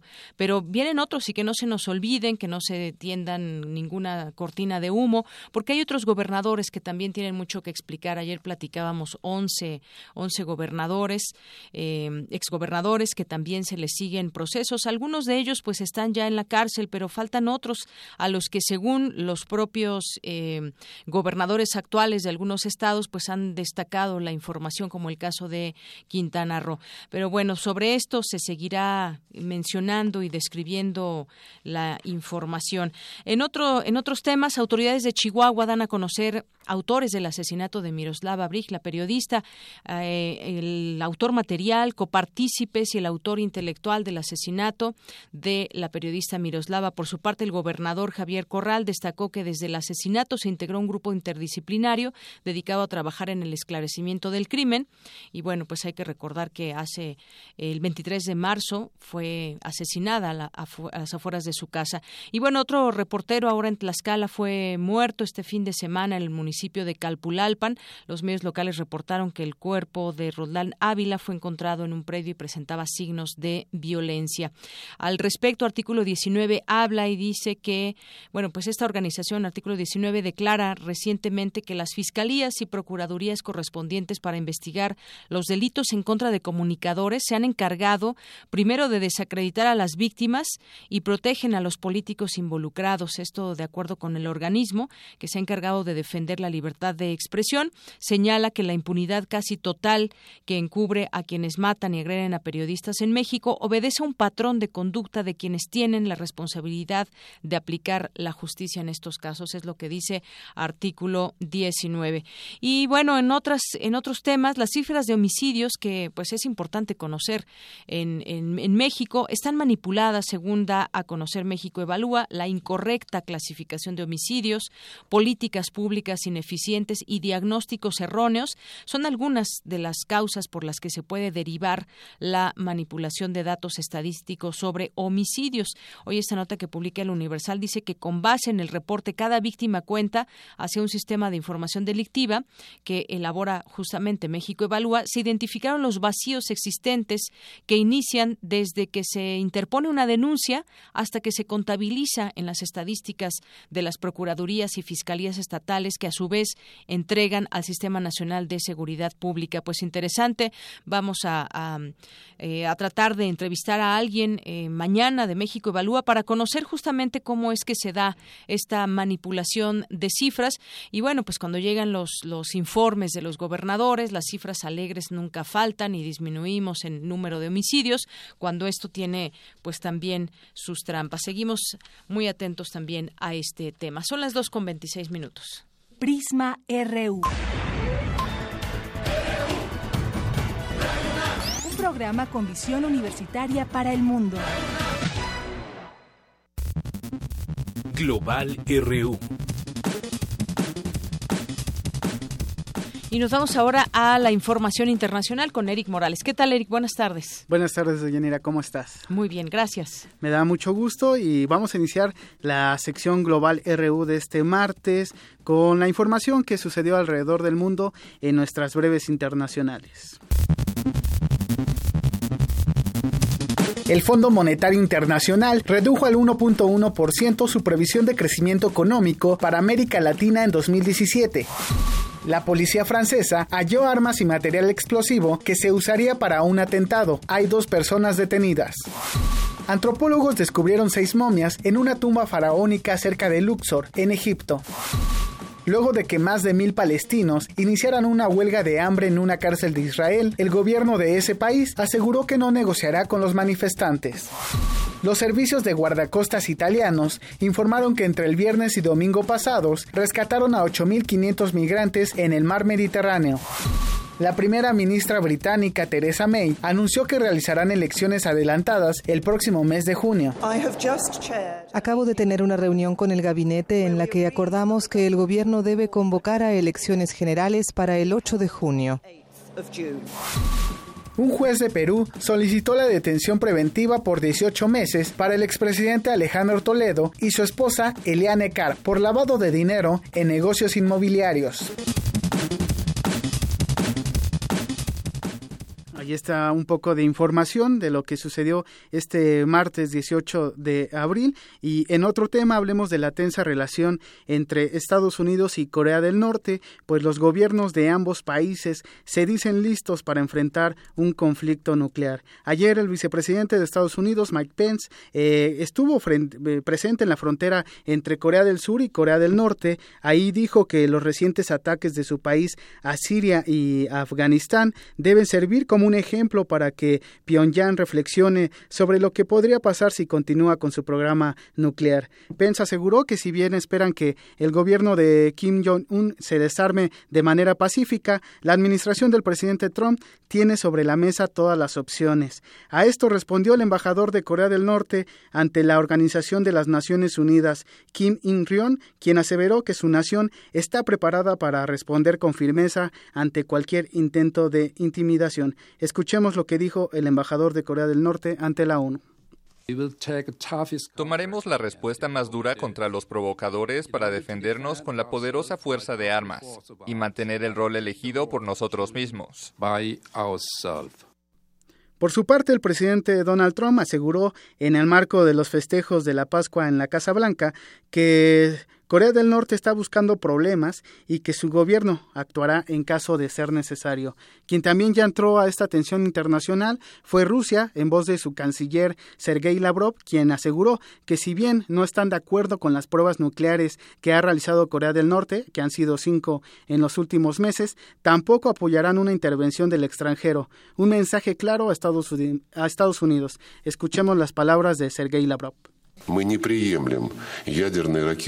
No aceptamos las acciones de misiles nucleares sin sentido de Pyongyang que violan las resoluciones de la ONU. Pero eso no significa que puedas romper la ley internacional al usar la fuerza. En tanto, el gobierno chino, encabezado por el presidente Xi Jinping, ha dicho que desea que la solución a este conflicto se lleve a cabo de manera pacífica. Al respecto, entrevisté al doctor Eduardo Rosales Herrera, investigador de la Facultad de Estudios Superiores Acatlán, y me comentó que este conflicto responde a los bombardeos con 59 misiles que realizó Estados Unidos en Siria en respuesta al ataque químico que supuestamente hizo el gobierno de Bashar al-Assad. Escuchemos al doctor Rosales.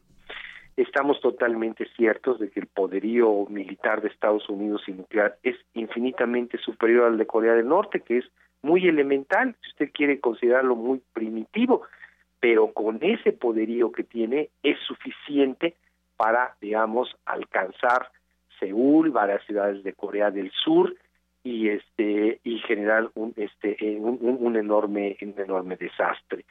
Entonces, este, sí, sí, es, e, es, es muy, muy, muy riesgoso, repito, y todo este hecho, y la madre de todas las bombas, ¿no? Que también, más que para Afganistán, más que para el Estado Islámico, pues un mensaje directo contra Irán, contra Rusia, contra China, contra Corea del, contra Corea del Norte, el académico de la FES Acatlán también señaló que los perfiles militares y políticos de Trump pueden ser determinantes para iniciar un conflicto armado entre ambas naciones. La personalidad de Trump, volátil, voluble, eh, de, una ignorancia funcional, puede ser fácilmente manipulable por todo este eh, grupo de, gente muy, muy, muy cercana.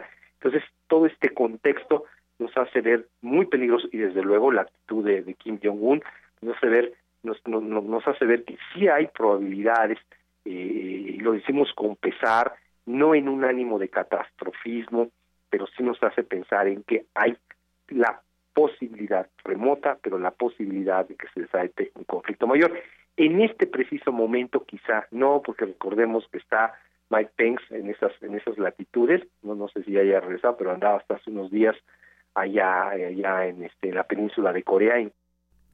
Ese sentido, este mediodía, el portavoz de la Casa Blanca, Sean Spicer, declaró que están analizando derribar los futuros misiles de prueba que lance Corea del Norte, lo cual seguramente provocará alguna reacción de ese país asiático o de sus aliados. Y desde luego, pues estaremos al pendiente de, esta reacción ante este anuncio que hace Sean Spicer sobre pues tener mayor cuidado con las pruebas nucleares que haga Corea del Norte en los siguientes días. Así es, porque como bien decías Mike Pence, se, se le acaba la paciencia a Estados Unidos, pero por otra parte Corea del Norte insiste en que va a seguir con sus con sus pruebas eh, con sus pruebas de misiles, ya sea semanalmente, mensualmente, anualmente, es decir, vemos las dos posturas muy claras y esto pues sigue tensando la, la situación y, las opiniones que van surgiendo de otras naciones, como bien nos presentabas. Así es, y, también pues eh, el gobierno ruso que ha dicho que si bien no, no aprueba las pruebas nucleares que hace eh, Corea del Norte, pues tampoco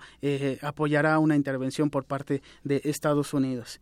Y bueno, pues ahora nos vamos a América Latina porque el presidente para, paraguayo Horacio Cartes informó que no buscará un segundo mandato al frente de su país, lo cual eh, pues sucede después de, de, que anunciara sus intenciones de hacer una enmienda constitucional y bueno, es que le permitiera eh, buscar la reelección eh, en 2018. Escuchemos el mensaje a su nación que dio el presidente Horacio Cartes. Por el bien de nuestro país debemos buscar soluciones para poner fin a estas diferencias que llevaron a la crispación de la sociedad. Agradezco el apoyo de mi partido y me honra su pedido por mi candidatura, pero reitero, no buscaré la reelección en las próximas elecciones. No asumiré por ninguna vía ni forma la candidatura a la presidencia del Paraguay por el periodo 2018-2023.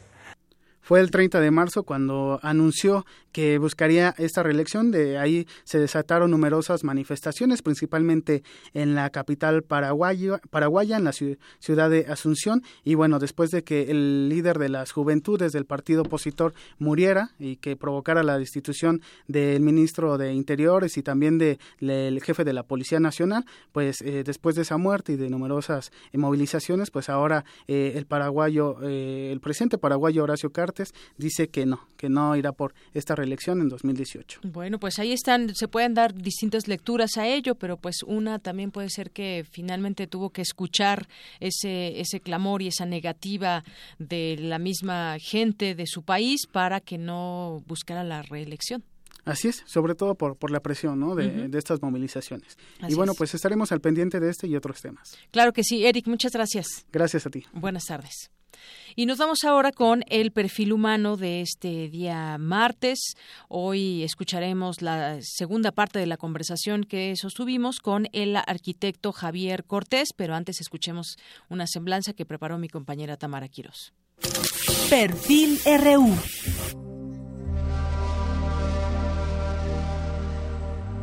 Javier Cortés Rocha es doctor en arquitectura por la UNAM con estudios de urbanismo en la Universidad de París. Su línea de investigación se enfoca en la historia, la cultura, la estética, política y planeación urbana. Con más de 45 años de trayectoria académica, ha impartido clase a nivel licenciatura en el área de urbanismo y medio ambiente y a nivel maestría en el campo de restauración de monumentos. Se ha desempeñado como director de la Facultad de Arquitectura de la UNAM, coordinador general de estudios de posgrado y secretario general.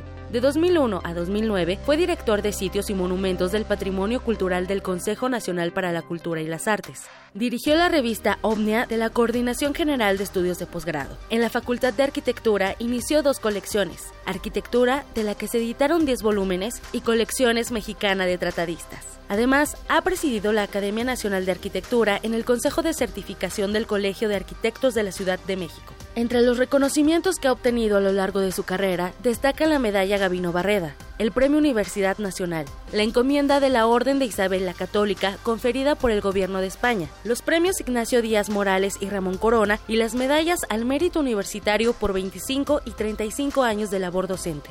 Actualmente es profesor titular C de tiempo completo y miembro del Sistema Nacional de Investigadores.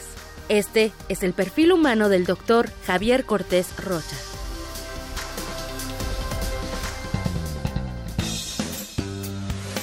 Bien, pues acabamos de escuchar la semblanza del arquitecto Javier Cortés Rocha y nos acompaña aquí en cabina, en Prisma RU, en la cabina de Radio UNAM. Entremos muy en la profundidad de la, de la arquitectura, a, las entrañas, y, y yo le preguntaría, ¿qué se toma en cuenta para que una obra pueda tener éxito y me refiero en lo visual, en, su usabilidad, en todos los aspectos que se toman en cuenta en la arquitectura. Como si nos metiéramos eh, a la arquitectura, ¿qué podría usted decir? ¿Cuál es lo que, destaca una obra o cómo, cómo florecer? Bueno, la, la, los, los antiguos tratados decían que la arquitectura tiene que tener tres cualidades o calidades la firmeza, la comodidad, o sea, la funcionalidad, el que, funcione perfectamente bien, y la belleza. Firmitas, comoditas, venustas. ¿eh? y tienen que estar las tres presentes, si tienen que estar las Puede ser muy bello, pero ¿qué tal si se cae la obra? Hoy, pues somos más, más este, complicados, ¿verdad? Hoy decimos que tiene que ser sustentable, porque los materiales que se usan deben eh, quitarle menos al, medio ambiente, debemos eh, producir menos desechos, eh, ser más eficientes en el uso de la, de la luz, de la energía, del agua, etcétera. ser accesibles para todo el mundo, que una persona en un ciego, una persona en silla de ruedas se pueda desplazar por todo el, el edificio sin problema. Eh, que, no cause su presencia y su funcionamiento un problema a la zona por las entradas y salidas de los, de los vehículos. En fin, tenemos otras, otras necesidades además de esas que fueron las, las primeras que todo el mundo reconocía, ¿verdad? Así es. Y bueno, actualmente usted sigue dando clases en la, en la Facultad de Arquitectura. ¿Qué, clases da ahí, profesor? Mire, yo este, estoy montado en dos áreas. Una, la de urbanismo, los proyectos arquitectónicos y la, lo que tiene que ver con la conservación y restauración del, del patrimonio. Serían más que dos más, serían tres. Así es, estas tres eh, materias. Y bueno, pues ahora enseñarle a estas nuevas generaciones con todo lo que hay. También, como conforme va cambiando la tecnología, pues van cambiando muchas cosas, ¿no? La medicina, eh, todo, la arquitectura es una de ellas. ¿Cómo, ¿Cómo se ha ido adaptando a ese paso de, del tiempo y a esas nuevas tecnologías, arquitecto? Bien, bueno, pues este, como usted dice, cuando hace años, cuando yo empecé a ejercer la profesión, bueno, trabajábamos en el respirador. Con estos grandes planos que se hacían. grandotota con grandes planos. ya, ¿qué decir de cuando tenía uno un, este, un trabajo de urbanismo que los planos eran gigantescos, ¿verdad? Eh, usaba uno la regla T o si era uno más afortunado, la escuadra universal que se movía para todos lados. Eh, había que trabajar con tinta, ¿verdad? Con unas plumillas especiales, a veces con unas pantallas que uno pegaba, con letras que uno pegaba. Entonces fue, fue, fue cambiando la representación gráfica y desde luego el, el, gran cambio fue la computadora. El gran cambio con el que trabajan ahora todos los, no solo los arquitectos, sino los estudiantes, pues es la computadora, ¿verdad? La computadora con los programas de ayuda para, para el dibujo más que para el, para el, diseño y la forma en que pues nosotros trabajábamos es desde luego historia y, e historia lejana. Y ahora esos grandes planos se guardan en una USB. Eh, ahora en una USB, USB cabe un proyecto de muchísimos de muchísimos planos. ¿eh? E, ese es un claro ejemplo de cómo ha ido cambiando la tecnología. Yo quisiera preguntarle también, arquitecto, en sus tiempos libres, ¿qué le gusta hacer? ¿Le gusta ir al cine? ¿Le gusta ir al teatro? ¿Le gusta la música? Cuénteme un poco de usted. Me gusta mucho la música. De hecho, hoy en la noche voy a ir a la ópera, ah, al Orfeo que se monta en Bellas Artes con el, el Festival del del centro histórico. ¿Le gusta la ópera? Me gusta la, música, me gusta la ópera, me gusta ir a las exposiciones, me gusta la pintura, la escultura eh, y me gusta mucho la lectura. Yo dedico mucho, mucho tiempo de mi tiempo libre, lo dedico a leer. ¿Qué le gusta leer, arquitecto?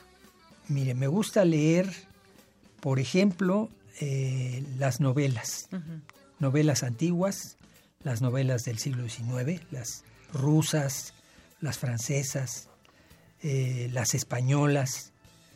Eh, me gusta las novelas actuales, o sea, leo pues, de repente un americano, un español, un mexicano, un eh, sudamericano. Me gusta mucho la historia, mucho, la historia universal, la, historia de México, me gusta mucho. entonces, pues esas digamos que son en mucho mis aficiones. Así es, y bueno, como sabemos usted es profesor emérito de la Facultad de Arquitectura de la UNAM y su gran pasión es, son las aulas, estar en la facultad. Sí, sí la vida académica. La vida, académica. O sea, yo tengo alumnos en clases eh, teóricas en las que, bueno, hacemos un seminario, participan, etcétera tengo alumnos, soy parte de una terna de tesis, entonces vienen los alumnos que están en el último año y entonces con nosotros realizan su, su trabajo con el cual se van a, recibir de arquitectos o a titular de arquitectos. Eh, y eso es muy gratificante. Eso es, o sea, eso lo mantiene a uno vivo, eh, joven, este, al día.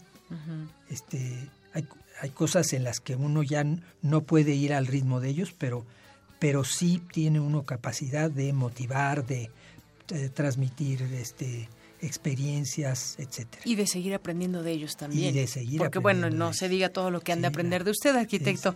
Y bueno, yo le preguntaría con esto, finalizaría de toda esta gama y nombres de arquitectos, ¿hay algunos a los que usted admire, que le guste, les guste, le guste su obra?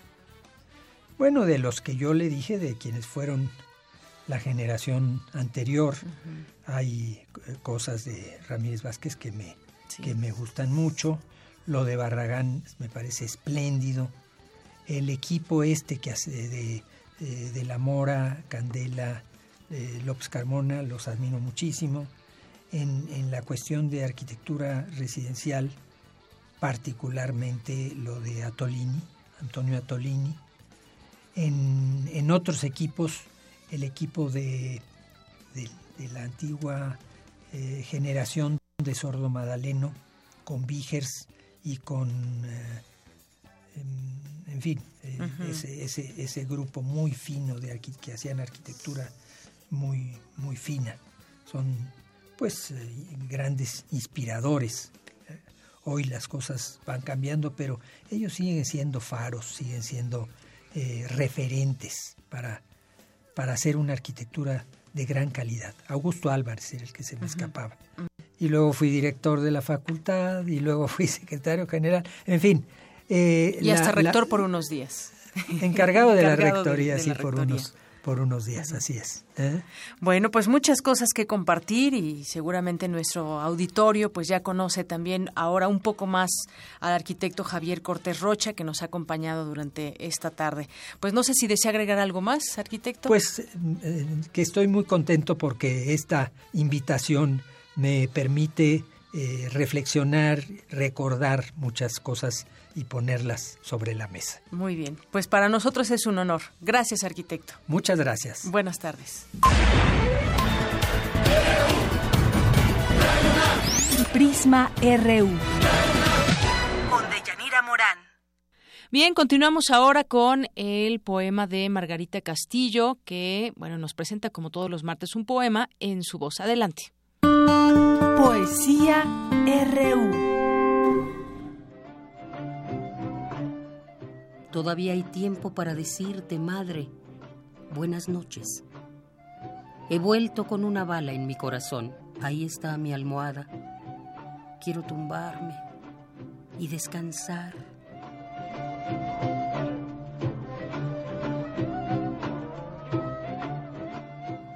Si la guerra alguna vez llamara a la puerta, Dile que estoy descansando.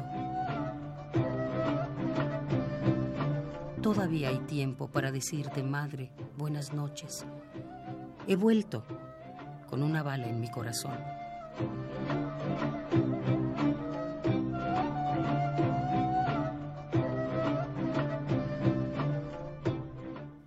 Almohadad, Sactán.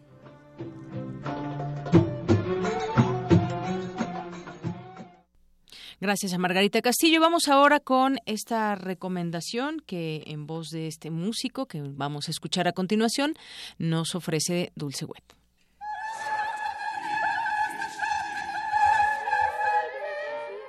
¿Qué tal amigos de Melomanía y Prisma RU? Les habla Martín Rentería, director de Transmuted International Performance Art Network, quien organiza en esta ocasión el tercer encuentro internacional de performance Utopía, que se va a llevar a cabo a partir del día de hoy, 18, mañana 19 y 20 de abril, en la galería B&B Furniture and Art, que es en la calle Salamanca 71, Colonia Roma Norte. Este festival tiene la intención de traer a México lo más granado y diverso del performance internacional. Vamos a contar con la presencia de artistas increíblemente interesantes de países como Italia, Gabón, Argentina, Alemania, China, Tailandia, en realidad gran versatilidad de presentaciones, una diversidad de propuestas mucho, muy interesante. Hay artistas que están mucho más interesados en el sonido, hay artistas que están más interesados en la interacción con, no en la escenografía, pero sí con objetos que puedan tener un lenguaje directo con ellos, hay artistas que están más interesados en la acción directa con el cuerpo y el espacio. El sonido siempre tiene una función primordial. Hay artistas que sus performances son basados 100% en sonido o artistas que trabajan únicamente con cuestiones guturales, con la garganta y con la voz, y muy fuerte, por supuesto, con el sonido. Y esto también viene en conjunción con un circuito de performance que afortunadamente logramos realizar este año. Comenzó en Chihuahua con el Festival Performancear y Morir, continúa aquí en la Ciudad de México con el Festival Utopía y terminará en la ciudad de Guanajuato con el Festival. Los esperamos, los tres días van a ser mucho, muy interesantes, de vivencias muy intensas. Esto es a partir de las 5 de la tarde en adelante. Esperamos con mucho entusiasmo su participación, su presencia y esperamos lo puedan disfrutar, vivir y compartir. El performance es una experiencia vivencial, es una experiencia de vida y vale mucho la pena conocer qué es lo que se está haciendo en esta rama del arte contemporáneo a nivel internacional. Los esperamos y bienvenidos. Muchas gracias.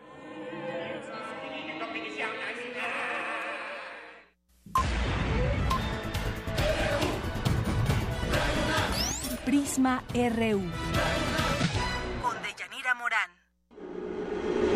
Zarpazo RU.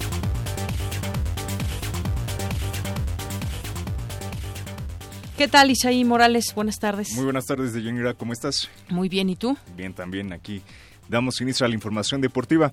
El equipo de gimnasia aeróbica del UNAM clasificó a la Universidad Nacional luego de conseguir su pase en el selectivo nacional, donde participaron alrededor de 200 atletas. La UNAM hizo valer su condición de favorita y terminó entre los primeros sitios en todas las modalidades, en individual femenil y varonil, parejas mixtas, trío, grupo y aerodance.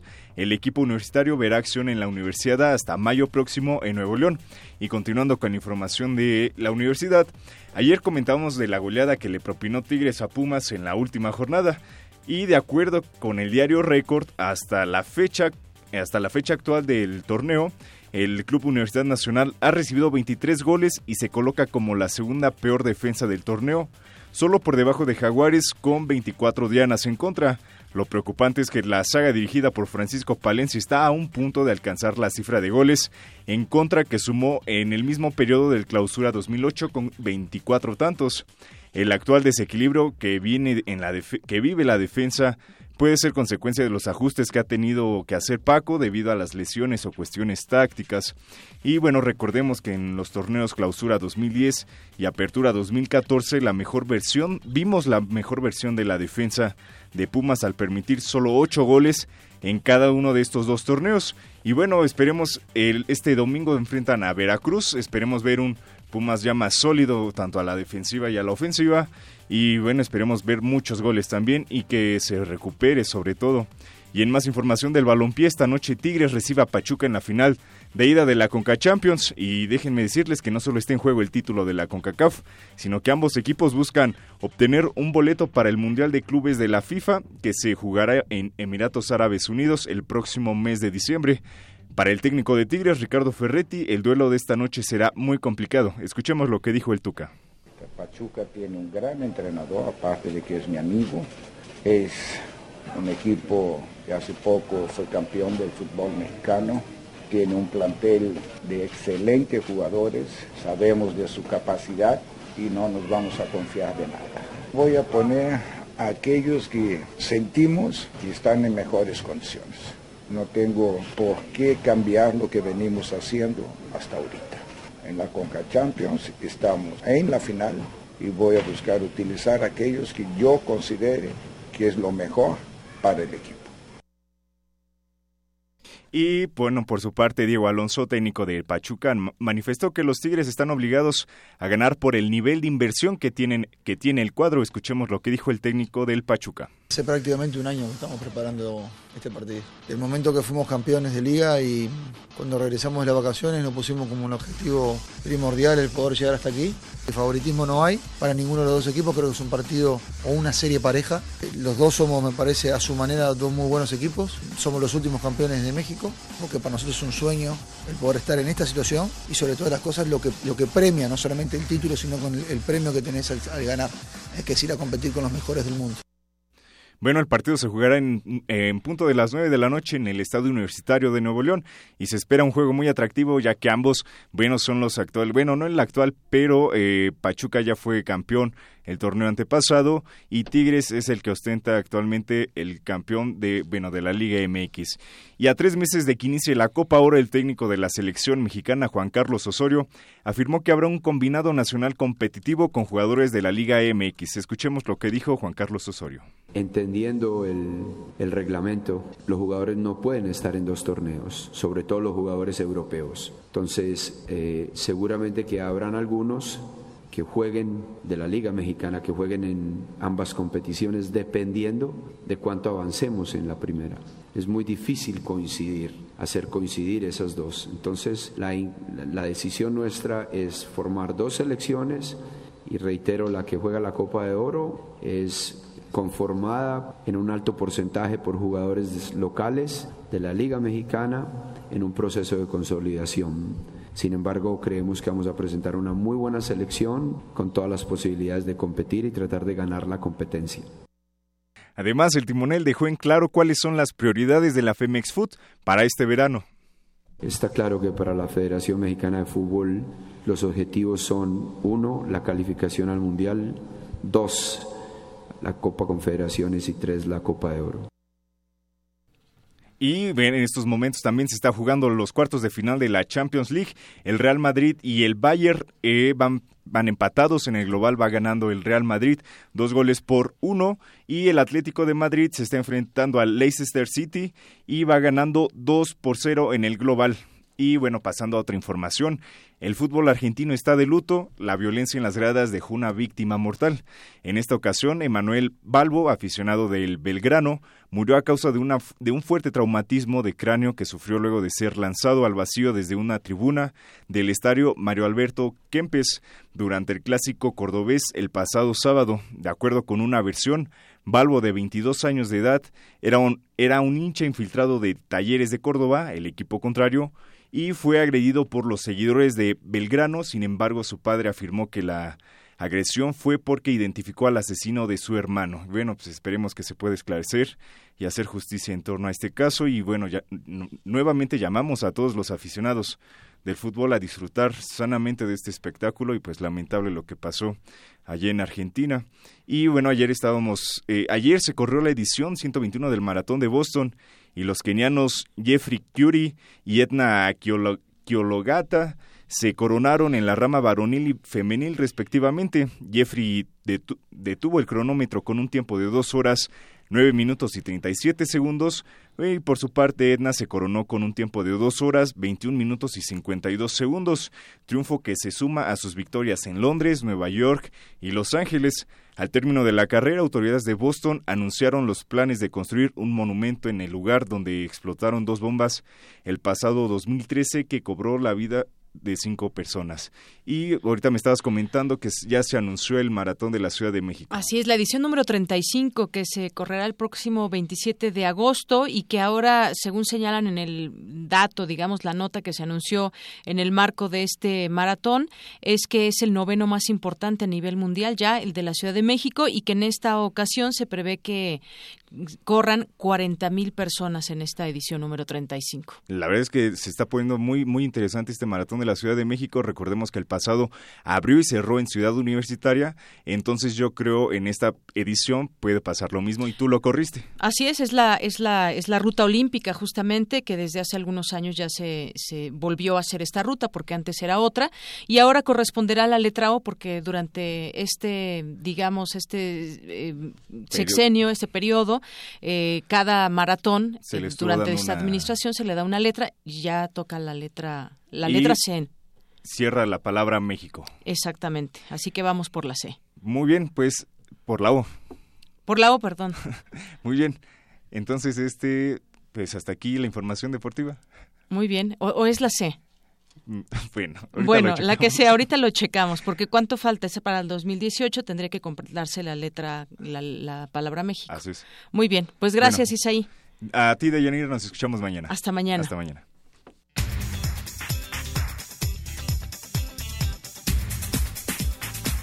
Y nos vamos ahora con mi compañero Antonio Quijano que nos tiene la información de última hora y que por cierto se reporta ya caída de granizo en la México Cuernavaca del kilómetro 42 al 44.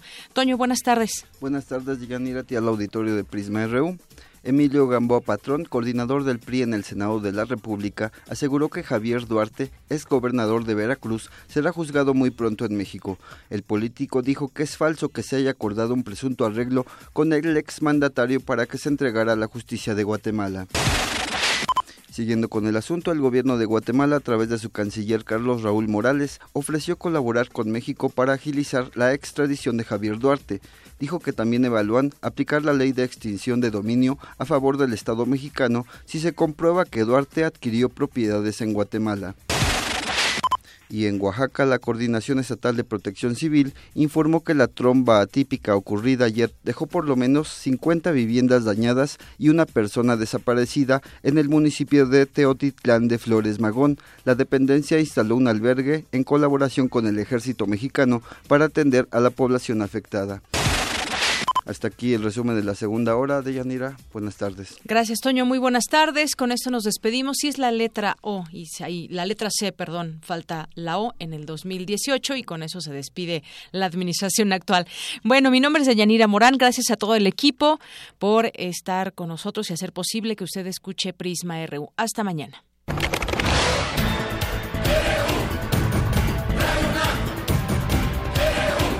Prisma RU los perfiles del acontecer universitario de México y el mundo en una frecuencia. De lunes a viernes, de una a 3 de la tarde.